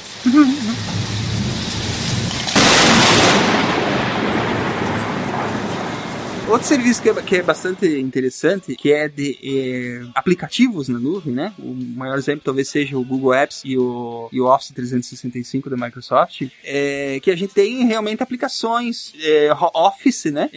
na nuvem. A- as nossas pautas, por exemplo, são construídas no, no- no Google Drive, no Docs, né? Isso. O interessante é que esse método, por exemplo, se os, se os apps do, que o Marcelo estava contando agora há pouco fosse construído nessa metodologia, não teria esse problema, porque tudo que você está digitando, por exemplo, no Google Docs, é, você digita uma letra e ele salva, né? Sim. Sim. E se tem uma outra pessoa olhando ou editando outra parte do documento, ela tá vendo a tua edição em tempo real. Sim, tá vendo o que você tá fazendo. Acho que uma coisa importante pra gente falar também é sobre como que são montados os ambientes para essa nuvem, essa nuvem existir. É, por exemplo, algumas empresas usam data centers e data centers gigantescos. E um exemplo, a Amazon, o, data center dela lá é capaz de, de resistir até um ataque aéreo de bombardeiro, de bombardeiro. Tudo para manter os seus servidores funcionando o tempo inteiro. Então, ou seja, sei lá, lá, se a Rússia atacar os Estados Unidos, a Amazon continua de pé. É porque a gente já estaria é, falando em protocolos para construção de data centers, né? É, é, vamos usar ainda o- os exemplos, que também tem uma coisa que nós comentamos muito por cima, mas é a questão dos games processados na nuvem, né? Ah, uma boa. Que aí você não precisa mais ter poder de processamento local. Os consoles estão mortos? Não, então, é que, é que existem duas maneiras de PlayStation você... 5 vai ser um PlayStation nuvem? Isso não vai funcionar nunca, cara. É, porque uma coisa é o Netflix que sabe o que vai ter daqui a 10 minutos e já tá baixando pra tua tela. A outra é o videogame que não sabe que botão tu vai apertar daqui a um segundo. É. Então o pessoal que fala, ah, é óbvio que o no PlayStation Now vai funcionar no Brasil. Vocês nunca viram Netflix? Porra, o, o cara não entendeu como funciona. Cara, o, tipo, o problema não é, não é a, aquilo que a gente fala que foi o, o, o que matou o OnLive. Que era um serviço também do, do mesmo tipo que fornecia jogos por streaming. Não é a velocidade do download, é a latência. Ajuda o fato do OnLive não ter pago as, as- as licenças da Microsoft. Também. Ajuda, mas também tem esse fato. Também. Um, um jogo que depende muito de. Ah, se tu errar um milímetro ali, um segundo o botão, tu morreu, sei lá, um jogo de tiro, alguma coisa. Não tem como tu jogar. O único jogo que dá pra jogar nesse sistema de stream é o Metal Gear 4. Tu só aperta o botão pra passar as cutscenes e ele vai. Nossa. Quem jogou o 4 sabe que isso é verdade. É um grande filme, né? Principalmente o final. Quatro horas Sim. e meia de cutscene. Pois é. É, Sem direito a pause. Não vai no banheiro não, filha da puta. É, mas é que, é, assim, existem... é que o que a gente tem, basicamente, a, a- facilidade de você ter é, serviços que sejam escaláveis, que funcionem, que estejam lá e você sabe que eles vão estar lá com capacidade de processar, muda a maneira que você pode programar. É, você tem serviços de nuvem que são muito mais básicos, como os da Amazon, praticamente, onde você basicamente você, você tem os acessos, você tem a infraestrutura on demand, e você, mas você tem que cuidar de administrar aquela máquina, você tem que fazer o cuidado de fazer o acesso com o serviço, com o, o banco de dados, essas coisas. Então é, uma, é um serviço muito mais baixo nível. Ah, você tem serviços como o da o Google ou o da próprio Salesforce, que você programa de uma maneira especial, você dropa a tua aplicação lá e ele automaticamente descobre quais máquinas ele vai ter que usar, qual a conexão com o banco de dados, e ele faz tudo isso de maneira transparente para o usuário. E ele vai acessar para o programador, ele vai acessar toda aquela infraestrutura de maneira por trás, escalável, sem que você tenha que se preocupar com nada com isso. É, então você tem essas duas maneiras de utilizar a nuvem. É, existem ideias que você poderia também utilizar a nuvem para poder processar parte do seu jogo que está sendo processada no seu computador localmente, no seu videogame. Então você teria aquela parte que é extremamente pesada de se processar. Então, parte da, o seu código seria escrito de tal maneira que ele utilizaria essa infraestrutura para poder mandar para lá a informação, calcular tudo e devolver para você mais uma parte do seu, do seu computador, para poder ajudar o seu dispositivo local que está sendo feito na computação. Isso é muito mais factível do que você fazer todo o processamento, tudo na nuvem, que você precisa de uma conexão muito boa. Em teoria, o, O Xbox One funcionaria- faz isso. é. Exatamente. Ele faria isso. Nunca foi É posto que em ninguém, prática. ninguém utilizou até agora, mas você poderia fazer isso. Ele processar a informação básica tá, não está localmente, mas ele está te dando suporte para que você vai continue funcionando e você consiga fazer as coisas com, uma com um poder de processamento mais alto. Isso é uma maneira que você está misturando o, o seu processamento local com processamento na nuvem. Basicamente, o Google Docs faz isso também. Ele está calculando algumas coisas localmente na tua máquina, mas também está calculando coisas na nuvem. Ele está fazendo informações lá. Então isso é um modelo híbrido de, programa de, de- de- de programação onde você vai é, utilizar todas as facilidades de você ter um serviço escalável e altamente disponível em qualquer lugar do mundo, mas que se ele não tiver lá, a sua infraestrutura ainda funciona, só não vai ser tão boa como ela funcionaria se você tivesse conectado na internet. Então, é, são alguns paradigmas que o pessoal para jogos pode trabalhar ali. Difícil imaginar que realmente um PlayStation Now vai funcionar em qualquer lugar do mundo de maneira rápida agora. É muito difícil imaginar isso, porque Esse, esse sistema de processamento compartilhado seria muito útil também para para programas pesados, programas de edição de vídeo, entendeu? Tipo um Photoshop com, uma- com um serviço na nuvem que ele compartilhasse o processamento de imagens e tanto com a máquina do usuário quanto com, com a nuvem. Ajudaria muito para quem tem máquinas mais mais modestas que querem trabalhar com imagem, por exemplo. Um, auto, um AutoCAD da vida, um 3D Max, entendeu? Isso vai muito naquilo que a gente falou, te conversou um pouco no episódio de Big Data, que é o que você tem um parque de computadores e eles vão fazer processar, eles vão processar parte da tua informação. Isso. É, todo o desenvolvimento da, da área do Big Data veio, todo, não todo o desenvolvimento, mas o crescimento dela veio a partir do momento que você a computação de nuvem se tornou padrão, porque permite que qualquer empresa, quando precisasse fazer computação de alta escala, pudesse ampliar o seu parque de processamento de maneira elástica, sem ter que precisar comprar aquele mundaréu de máquinas. Então, isso sim, a gente poderia é, dividir o processamento do seu vídeo que você está editando. É, ouvir, ouvir X-Vídeos aí, Cochininho? É, Sim. É. é, dessa maneira, você poderia, ati você poderia ativar isso e computadores em todos os lugares do mundo iam poder te ajudar a fazer, fazer isso. É, essa é uma, é uma maneira assim de, de se fundir, de poder funcionar. Então, é, é, daí, e você também vê como a nuvem pode te servir para poder ajudar em outras arquiteturas. Porque, como é uma coisa escalável, eu vou imaginar, por exemplo, uma Rockstar que vai lançar um GTA V é, online. O GTA Online, ele no início ele vai ter um pico de uso que vai cair ao longo do tempo. Então é muito mais barato, em vez da, da, da Rockstar construir um mega parque de processamento, ela utiliza eh, serviços que vão suportar a estrutura dela de maneira elástica em lugares, todos os lugares do mundo. Então agora a demanda está aumentando na Europa, a gente aumenta as máquinas na Europa, a demanda está aumentando na Ásia, a gente aumenta na Ásia, a demanda está aumentando no Brasil, a gente caga pro Brasil e e você e sem ter que construir aquele data center. Então você vai aumentando elasticamente de acordo com cada um, com cada um vai precisando. É, é- é- então você vê que a nuvem, ela, mesmo para as empresas, você permite que você construa aplicações que são muito mais adaptadas ao uso do usuário, porque realmente você não tem que comprar aquilo tudo. Você simplesmente usa na medida que aquilo é necessário. Então para jogos, é, as empresas têm utilizado isso para jogos online, por exemplo. É muito comum as empresas utilizarem o suporte dos grandes servidores de nuvem, Amazon, Google, Microsoft, para poder diminuir o custo de implantação de um mega parque online. Bom, já que estamos num podcast de ciência, e nuvem e ciência, o que tem a ver uma coisa com a outra? O- o- como é que isso é usado? Obviamente que, que cientista precisa muitas vezes de muito poder de processamento, né? Mas em, em quais campos da ciência que isso é usado, principalmente na parte de pesquisa? O que muitas universidades têm, tem basicamente um, o antigo modelo de processamento que as universidades tinham era você tem grandes mainframes, tem grandes computadores, né? mainframes não, mas você tem grandes é, clusters de processamento. Quando você precisa, você aluga um horário e você utiliza aquele horário para poder fazer o seu, o seu cálculo paralelo. O que algumas universidades têm agora optado é fazer suas nuvens internas, então você vai ter uma arquitetura muito mais próxima da arquitetura padrão e você vai conseguir trabalhar com ela de maneira elástica, de acordo com as suas necessidades.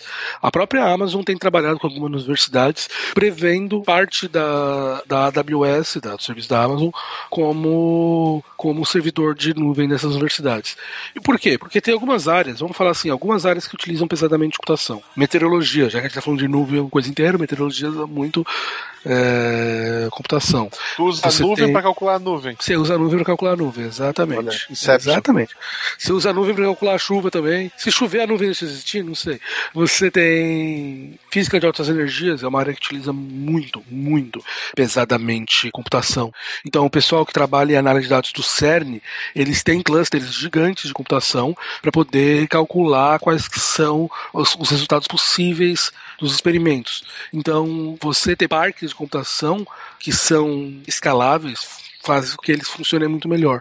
Você, putz, é, a- a astronomia, um exemplo muito clássico de processamento que já vem sendo feito há muitos anos de maneira distribuída, o set home, para você calcular, probabili- É. calcular qual que é a a sinais de análise de busca de vida alienígena que já é feito É, um- de é um, maneira pro- é um protetor de tela, né? ele aparece como protetor de tela, ele roda em background. Aquele protetor de tela ele tá fazendo um monte de, Tá de análise de. Fourier, um monte de análise Sim. de Fourier procurando ali a decomposição da tua onda, das ondas que estão ali. Esse cara se chama WCG. Ele é da World Community Grid e é um aplicativo que você baixa, coloca na tua máquina e quando sua máquina tá ociosa, ele vai processando. É que eu sou da época que isso ainda era só o set at home. É. Não, agora ele tá integrado em nuvem, Sim. porque ele tem o apoio da IBM e tudo, é bem legal, cara. Então, é que eu só. É que quando eu, come, quando eu usei a primeira vez o Set at Home, cara, faz tempo.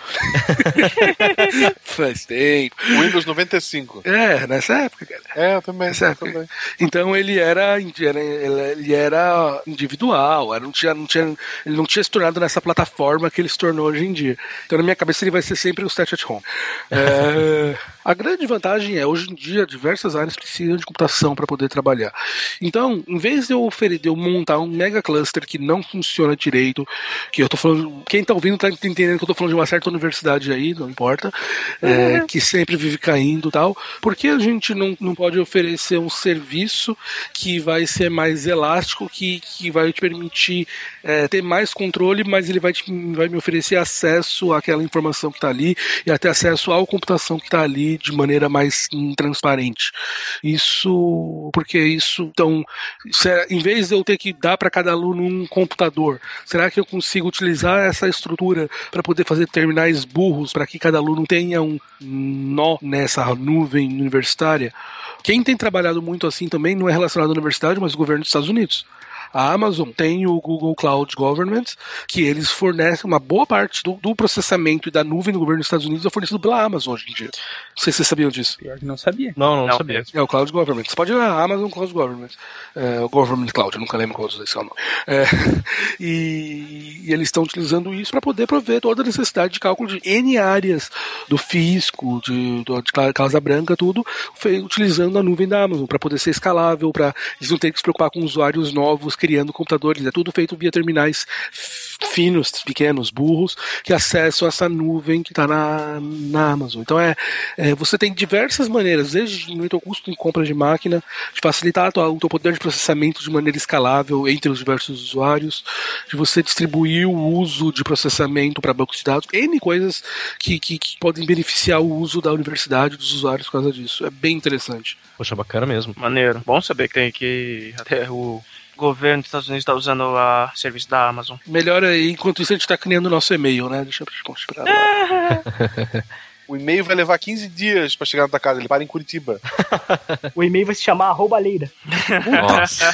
Uma piada política. Olha só que legal. Có.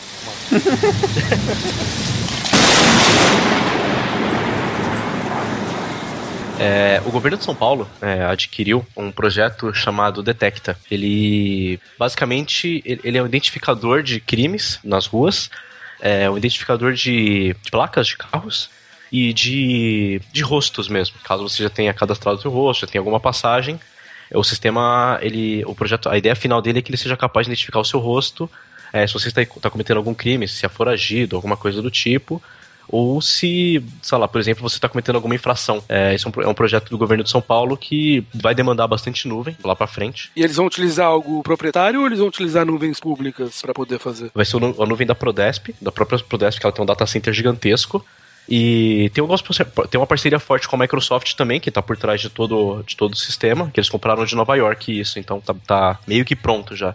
Só precisa adaptar para reconhecer mais os rostos redondos da- de brasileiro, tudo. Mas já tá, tá numa fase embrionária já. Quando tem alguma manifestação, alguma multidão. O que que você quer dizer com isso que a gente tem rosto redondo? É porque é, é muito diferente o rosto parece umas americano. bolas. Pelo que eu tô entendendo, se o, se o Guaxinim cometer um crime em São Paulo, o Jovem Nerd tá fudido, é isso? Isso.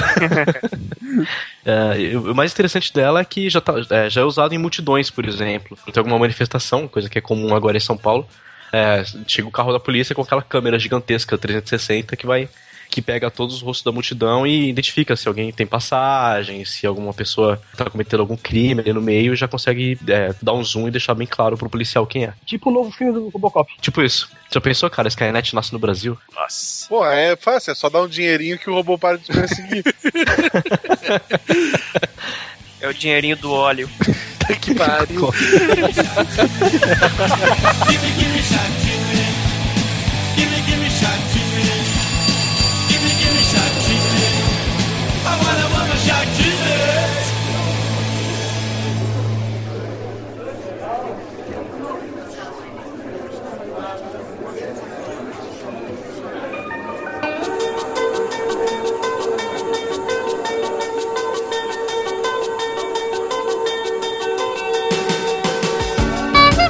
Yes! You have new mail. Sejam bem-vindos, amigos do Pausa Moral de Recados do SciCast. A sessão em que recebemos seus recados, e-mails, comentários, todo tipo de feedback, além de rinite. Eu tô bem atacado. Eu sou Marcelo Guaxinim. E eu sou a Fernanda e estamos aqui para ler os seus e-mails. Mas quem tiver qualquer evento para estar divulgando aqui no SciCast, manda é, preferencialmente pro contato arroba com o assunto lá em cima. É, evento, divulgação, que a gente acaba divulgando aqui. Certo? Certinho. Então vamos lá, né? O único recado que tem sou eu tentando dominar todos os espaços da internet. Um gordinho para todos dominar. Isso parece falar do Silmar, hein? Então, é, essa semana eu não tô em nenhum outro podcast, ninguém me convidou, apesar de eu ter um gravado, mas ele deve pro só mês que vem. E, novamente eu tô no canal do Potatoes Board lá, do pessoal que joga jogos de tabuleiro. Essa semana jogando um jogo de máfia, que é um jogo de cartas, tu tem que conseguir cartas de prostituição, armas, Meu Deus! drogas e Uh! azeite. E azeite. Azeite? É, porque pelo menos a, a ideia do jogo, o jogo até nas regras explica. O mafioso ele tem que ter pelo menos uma operação legal pra servir como lavagem de dinheiro das outras, né? ah, e ele faz venda de azeite. O jogo é o azeite, que é a referência a algum filme clássico aí. Então, vida! é, não, é, bem, é bem, bem legal, assim. Aí tu pode ter uma carta de favor, tu pode ficar trocando. Porque a ideia é que o mafioso é, da família, chefe, o pai da família, levou um tiro e tá pra morrer. Hum. E ele quer ver qual dos filhos pode assumir os negócios da família. Então é, é bem interessante o jogo, confiram lá. Eu não tô lembrando do nome dele agora, mas depois vai estar na descrição do post. Interessante, interessante. É Marcelo. bem legal, assim, é um jogo rápido e dá pra rir bastante, porque tu, tu troca teu favor e daí as pessoas ficam sacaneando, eu tenho teu favor aqui na mão e tal. Oh, legal. Mas, dado o recado, acho que a gente pode ir pros e-mails. Fernanda escolheu o e-mail essa semana? Sim, escolhi um e-mail especial. Hum. Ele não veio nem pelo formulário, ele veio direto pra nós por e-mail, pela caixa do, do SciCast. Pelo con- é, é, contato arroba sidecast.com.br. pelo contato arroba sicast.com.br e a gente. Ele é muito engraçado. E aí, em função disso, a gente escolheu ele pra ler pra vocês essa semana. Então vamos lá. Esse e-mail ele veio com o, o título dele chamado Urgente. Então a gente pensou que era realmente alguma coisa muito urgente. E aí, todo mundo, quando recebeu o e-mail, parou Não, pra. não, é, é. E assim, como eu contato arroba SciCast, eu, pelo menos, eu não recebo direto na minha caixa. Eu Aham. recebo que vai pelo formulário. Aham. Então eu recebi um e-mail do Silmar, escrito, encaminhado, né? Escrito urgente. Urgente. Disse, porra, imagina o que, que aconteceu agora. Bomba, né? Mais uma. É, porra. Mas era isso aqui, então, É. por favor, lê pra gente. E aí vamos lá. Então ela escreve o seguinte: Ahá, peguei vocês. Tem nada de urgente aqui não. Era só pra vocês lerem meu e-mail logo. Então, quando eu vi que eu vi o Silmar urgente, eu parei tudo que eu tava fazendo, aí li, aí eu li essa frase, aí eu larguei o e-mail e só li no final do dia, recebi no meio do trabalho, né? Sim. Eu disse, porra, aí larguei no final do dia eu li, pra, tá, até pra gente estar comentando agora. Aham. Mas prossiga. E aí no e-mail tá escrito o seguinte: E aí, queridos Psycasters? Eu ouço o Psycast há dois meses e já ouvi 45 episódios, todos durante o trânsito. Bom, deixa eu me apresentar. Meu nome é Mona Lisa Tourinho, mas podem me chamar de Mona. É, Ela é realmente tourinho, É, Tourinho, tá escrito ali Tourinho, É, né? porque eu sou Marcelo Guaxinim só na internet. Meu Uhum. sobrenome não é Guaxinim. Mas o dela é Tourinho, um pouquinho legal. Eu achei É. legal. E o pior de tudo é que ela tem XY anos, né? É. É, ela não, né? XY anos. Ela mora em Salvador e, segundo ela, que é a cidade mais linda do Brasil, né? Deve ter um trânsito terrível, porque em É. dois meses ela leu 40, ela ouviu 45 episódios. Ou ela mora muito longe do serviço dela, né? Pra- Pode ser. É. Pode ser. Bom, e ela continua dizendo o seguinte, que ela tem todos os motivos pra odiar o SciCast. Só que não. Ao contrário, é, ao contrário do que muitos pensam e afirmam, nem todos os criacionistas são contra a ciência. Eu sou uma exceção, uma cristã e apaixonada pela ciência. Conheci o SciCast através do meu, do meu chefe Jadson, que é viciado em podcast, e ouve todos os que vocês puderem imaginar. Ele me indicou vocês, pois além de terem um excelente conteúdo, vocês falam menos palavrões do que os outros podcasts. Isso, eu já Pensa, puxei a orelha Marcelo. do Silmar. É. Teve um É. episódio aí que eu puxei a orelha do Silmar. Eu falei, Silmar, nesse episódio tu falou palavrão demais, cara. Aí ele É. disse, ah, eu vou ver e tal. Tem que mas começar a cortar esses palavrões aí, né? Tem, tem. Cada vez mais e-mail de, de ouvinte 14, 15 anos. Não que eles, É. eles sabem palavrões piores do que a gente, né? A gente tem que fingir que tem um pouco de educação. Bom, estou me preparando para o Enem e outros vestibulares para fazer minha terceira graduação, dessa vez para realizar meu sonho em medicina. Sou administradora, especialista em marketing e estou concluindo a faculdade de teologia. E de fato, os podcasts que tenho escutado têm me ajudado muito. Uma excelente ferramenta complementar de estudos, para quem quer aprender mais e mais. Porém, entretanto, todavia, o que me levou a escrever para vocês hoje foi o podcast que acabei de ouvir, o de sotaques. Esse Será que ela já. Sotaques? Então ela ouviu 45, mas ela tá pulando. Provavelmente, né? É, será que ela ouviu de Jesus? É uma boa pergunta, vamos pedir pra ela, né? Se tu não ouviu, não, não precisa, tá? Deixa.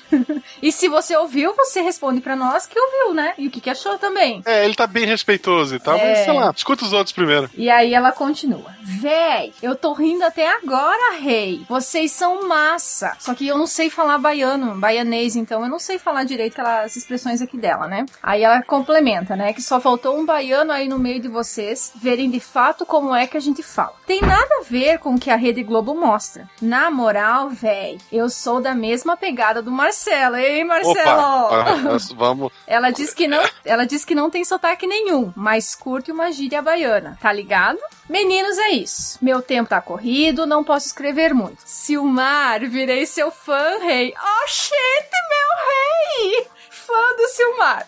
Admiro muito. A, a, que- a, a que ponto chegamos? Pessoa de 200, não.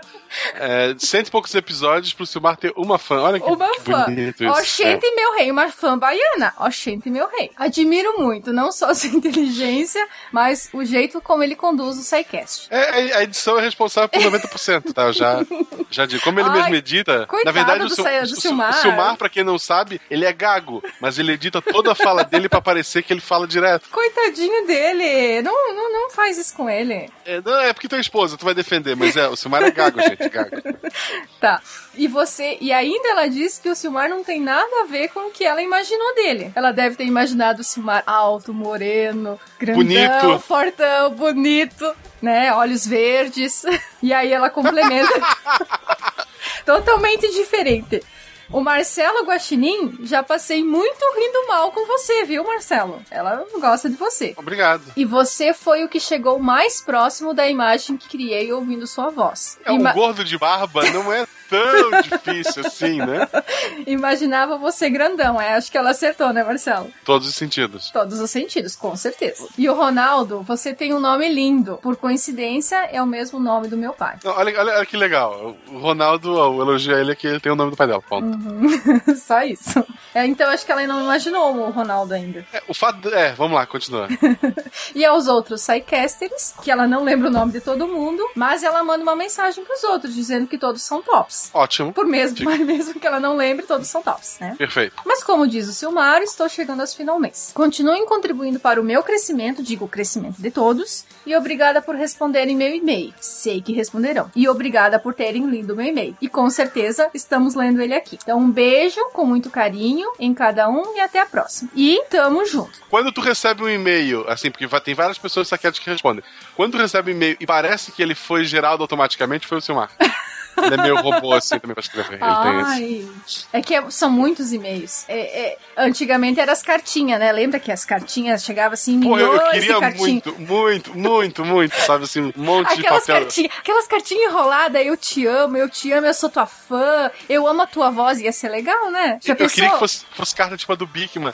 tipo, ela pergunta de, sei lá, de fala de foguete, ela vinha na forma de um foguete. Eu, eu Oh, acho ia legal. ser legal, ia ser legal. Pior que agora a gente vai ter que mandar o, o endereço da caixa postal do SciCast pro pessoal começar a mandar essas cartinhas aí pela caixa postal do SciCast, né? É uma boa, pessoal. Eu não vou ter que ler, né? Porque daí o Silmar que lê. Bom, então quem quer, quem tiver interesse em mandar pra nós uma cartinha escrita de próprio punho, agora o SciCast tem caixa postal. Então é SciCast, caixa postal 466, Chapecó, Santa Catarina, e o CEP é 89801-974. Então se alguém tiver interesse em mandar como cartinhas no formato de foguete, ou no formato de microscópio, ou no formato de bactérias, pode mandar aí pra essa... Isso, só não mandem bactérias, tá?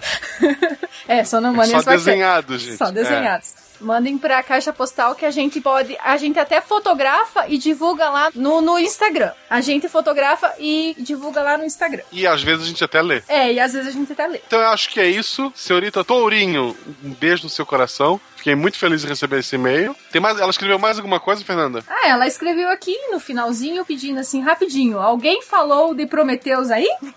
E ela botou um milhão de kkk. E ela colocou um milhão de kkkk. Porque a gente nunca esquece de Prometeus, né? É verdade. Todo episódio, ou não, tem que ter uma sessão Prometheus. E tu já, tu, tu já chegou a ver aqueles e-mails lá do pessoal que mandou é, todos os. A, a compilação de todos os as citações do Prometeus? Eu vi, eu vi Não, alguns, assim, é, é assustador. mandou. É assustador. Tem um ali É que, assustador. que eu acho que deve dar umas 10 páginas impressas de tanta citação de Prometeus. Que olha, o cara foi. E metade da culpa é minha.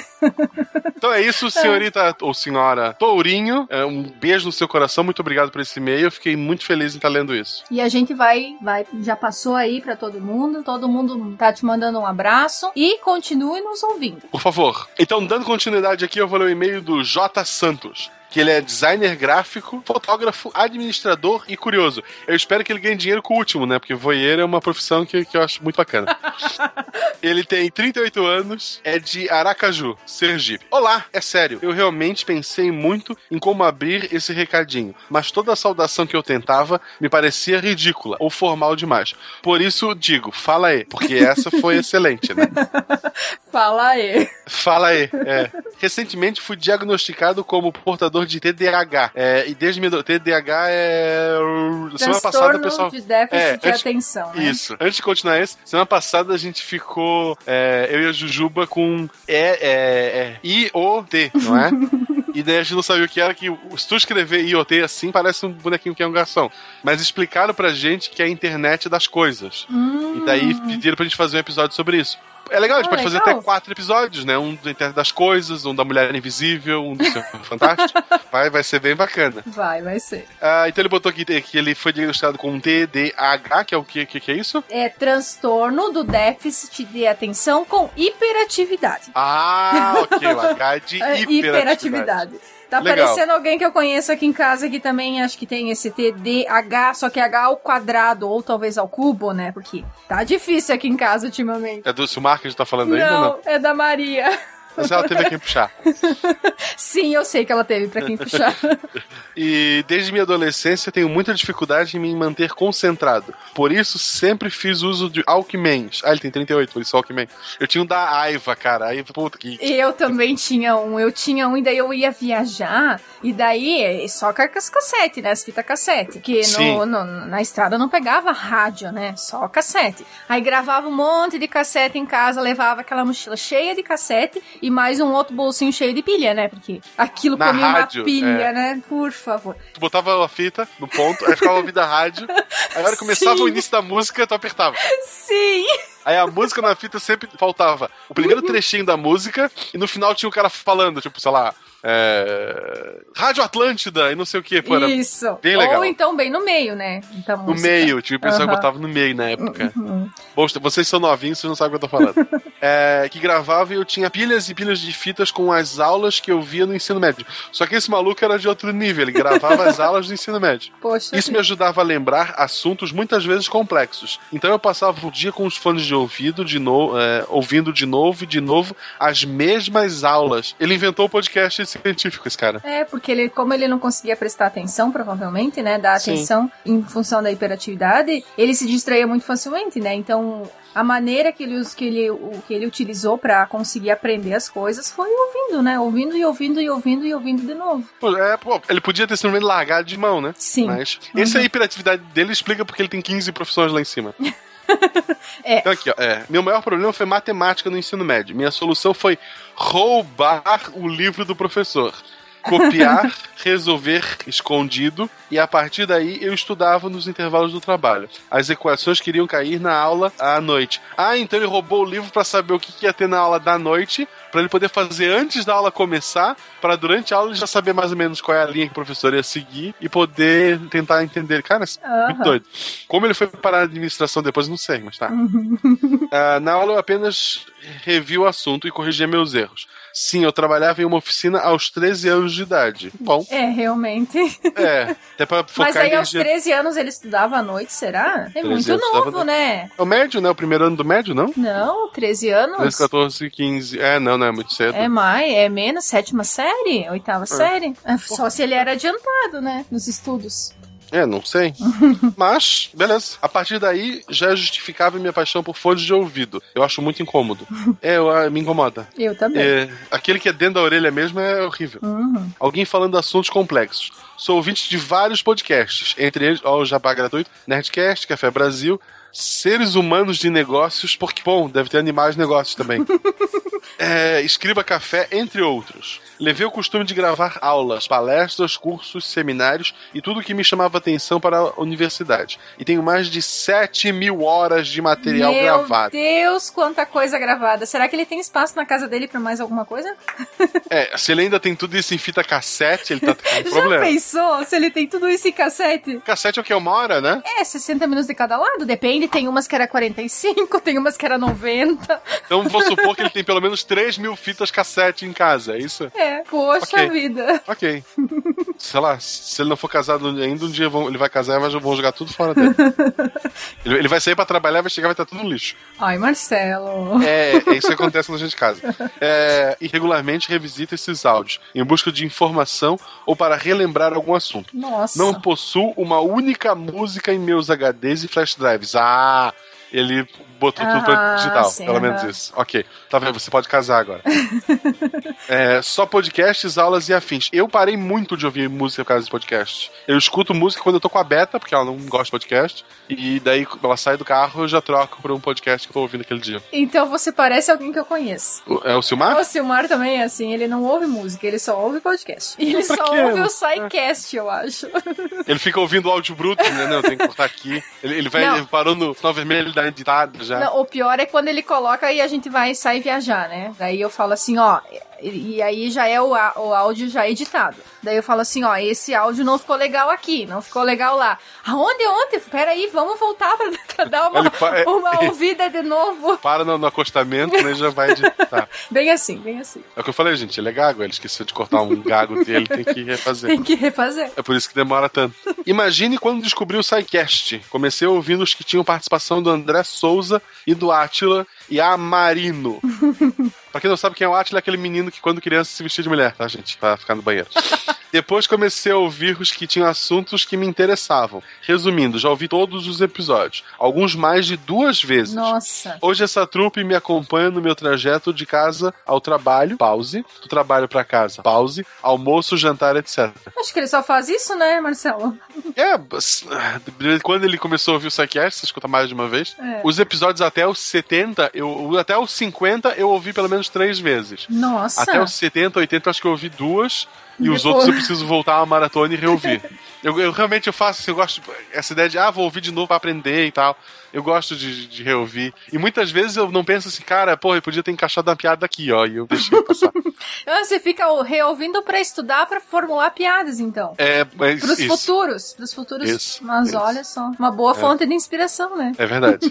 É, obrigado por esse conteúdo fenomenal, por fazer parte do meu dia, por ser uma imensa ajuda para o meu sofrido cérebro nerd, e acima de tudo pela mudança que vocês, mesmo que infimamente, causam nesse mundo. Poxa, não tem nem o que dizer, né? Assim, a gente, se- a gente recebe, sei lá, uma crítica por episódio, um milhão de elogios, não, um milhão é um pouco de exagero, sei lá. Ah, uma crítica e são e-mails como esse que faz a gente, ah, não, beleza. Descartamos uma crítica aqui só fica ah, Com o os que tem de bom. elogios. É verdade. E episódio que não vem uma crítica que seja, eu fico triste. Eu penso, nossa, meu hater me abandonou. Eu sinto falta dele. Então, hater, por favor, não me deixe. Esses aí são muito importantes pra nós, né? Com certeza. Parafraseando Richard Dawkins e respeitando o método científico, Science Work Bitch. Sempre quis dizer isso. Na verdade, tu não disse, tu só escreveu. Na verdade, tu pode ficar. Se tu estiver no carro sozinho, pode ficar gritando isso a viagem inteira, gente. Ah, seu fã, J. Santos. Sou teu fã também, cara. Provavelmente ele. O motivo dele ser hiperativo, e pelos assuntos que ele mostrou aqui, ele é uma pessoa extremamente inteligente e a cabeça dele às vezes não acompanha as coisas em volta dele. Por isso que ele tá Justamente. sempre ah, agitado, né? Então Uhum. é bom que o SciCast esteja te ajudando nisso. Eu fico muito feliz. Todos nós ficamos. Exato. Espero que ele tenha guardado todos esses 7 mil áudios que ele tem num HD da Seagate, senão ele vai ficar assim. que se for uma outra marca, tem o perigo de perder, É né? Negócio verdade. Dá, dá Uhum. problema e tal. É. E vai que ele perde tudo isso depois. Como é que Não ele é vai porque fazer? eles apoiam a gente, é porque realmente é uma marca É boa. ah, de renome, com certeza. então é isso, Fernanda. É isso, Marcelo. Um prazer estar lendo o e-mail aqui com você. O prazer é todo meu. É, vamos repetir essa dobradinha mais vezes, ficou bem legal. Eu acho que sim, se o Silmar deixar. Ah, o Silmar me acerta com ele. Ah, então tá bom. Ele é ciumento, mas ele me libera. E sabe quem que queria vir gravar e-mails com a gente e tá aqui do meu lado me cutucando a noite toda? A Maria. A Maria. A Maria, ela queria vir gravar e-mails hoje, mas A gente pode organizar isso. a gente pode para uma próxima gravação. Ela tá aqui do meu lado. Por favor, assim, ó. Olá, Maria. Oi. Tudo bem com você? Sim. Você poderia mandar um beijo pra todos os nossos ouvintes? Ouvindo o Psycast, um beijão pra todos. Eu acho que com essa, com esse lindo beijo da Maria, é, a gente se despede hoje. Tchau, pessoal. Até semana que vem. Inclusive, eu tô aqui no lado da mãe. Também pode dar tchau pro pessoal pra semana que vem também. Então tá bom, pessoal. Tchau, tchau pra todos vocês e até mais. Até.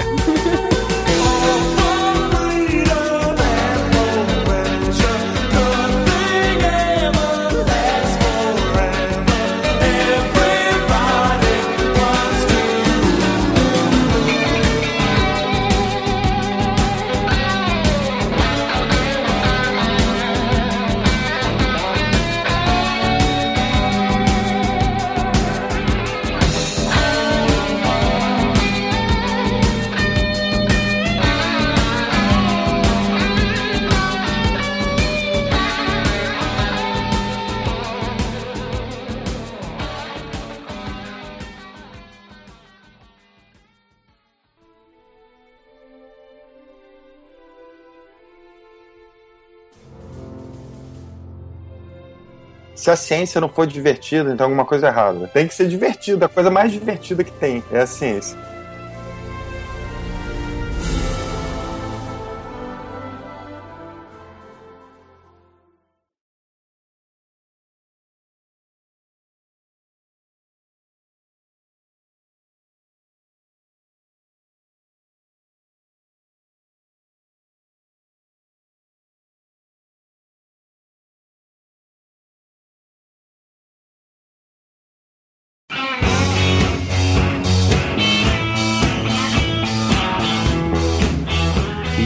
Não só também trabalhar com, com interoperabilidade. Deixa eu fazer de novo, peraí.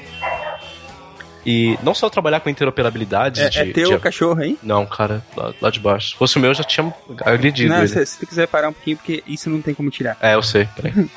Eu fico me perguntando esse monte de coisa na nuvem não atrapalha meu voo? Não sei, você tem que perguntar pro Lito. Esse tem que desviar daí. Pronto, melhorou?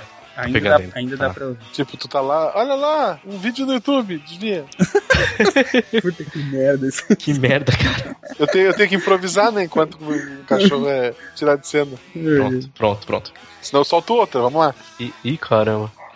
Eu não sei se eu grito e o cachorro late mais, porque é sempre o que acontece. Se tu atirar do cachorro, a gente tira na edição, tu sabe, né? Tu pode? Tu, é, tu pode.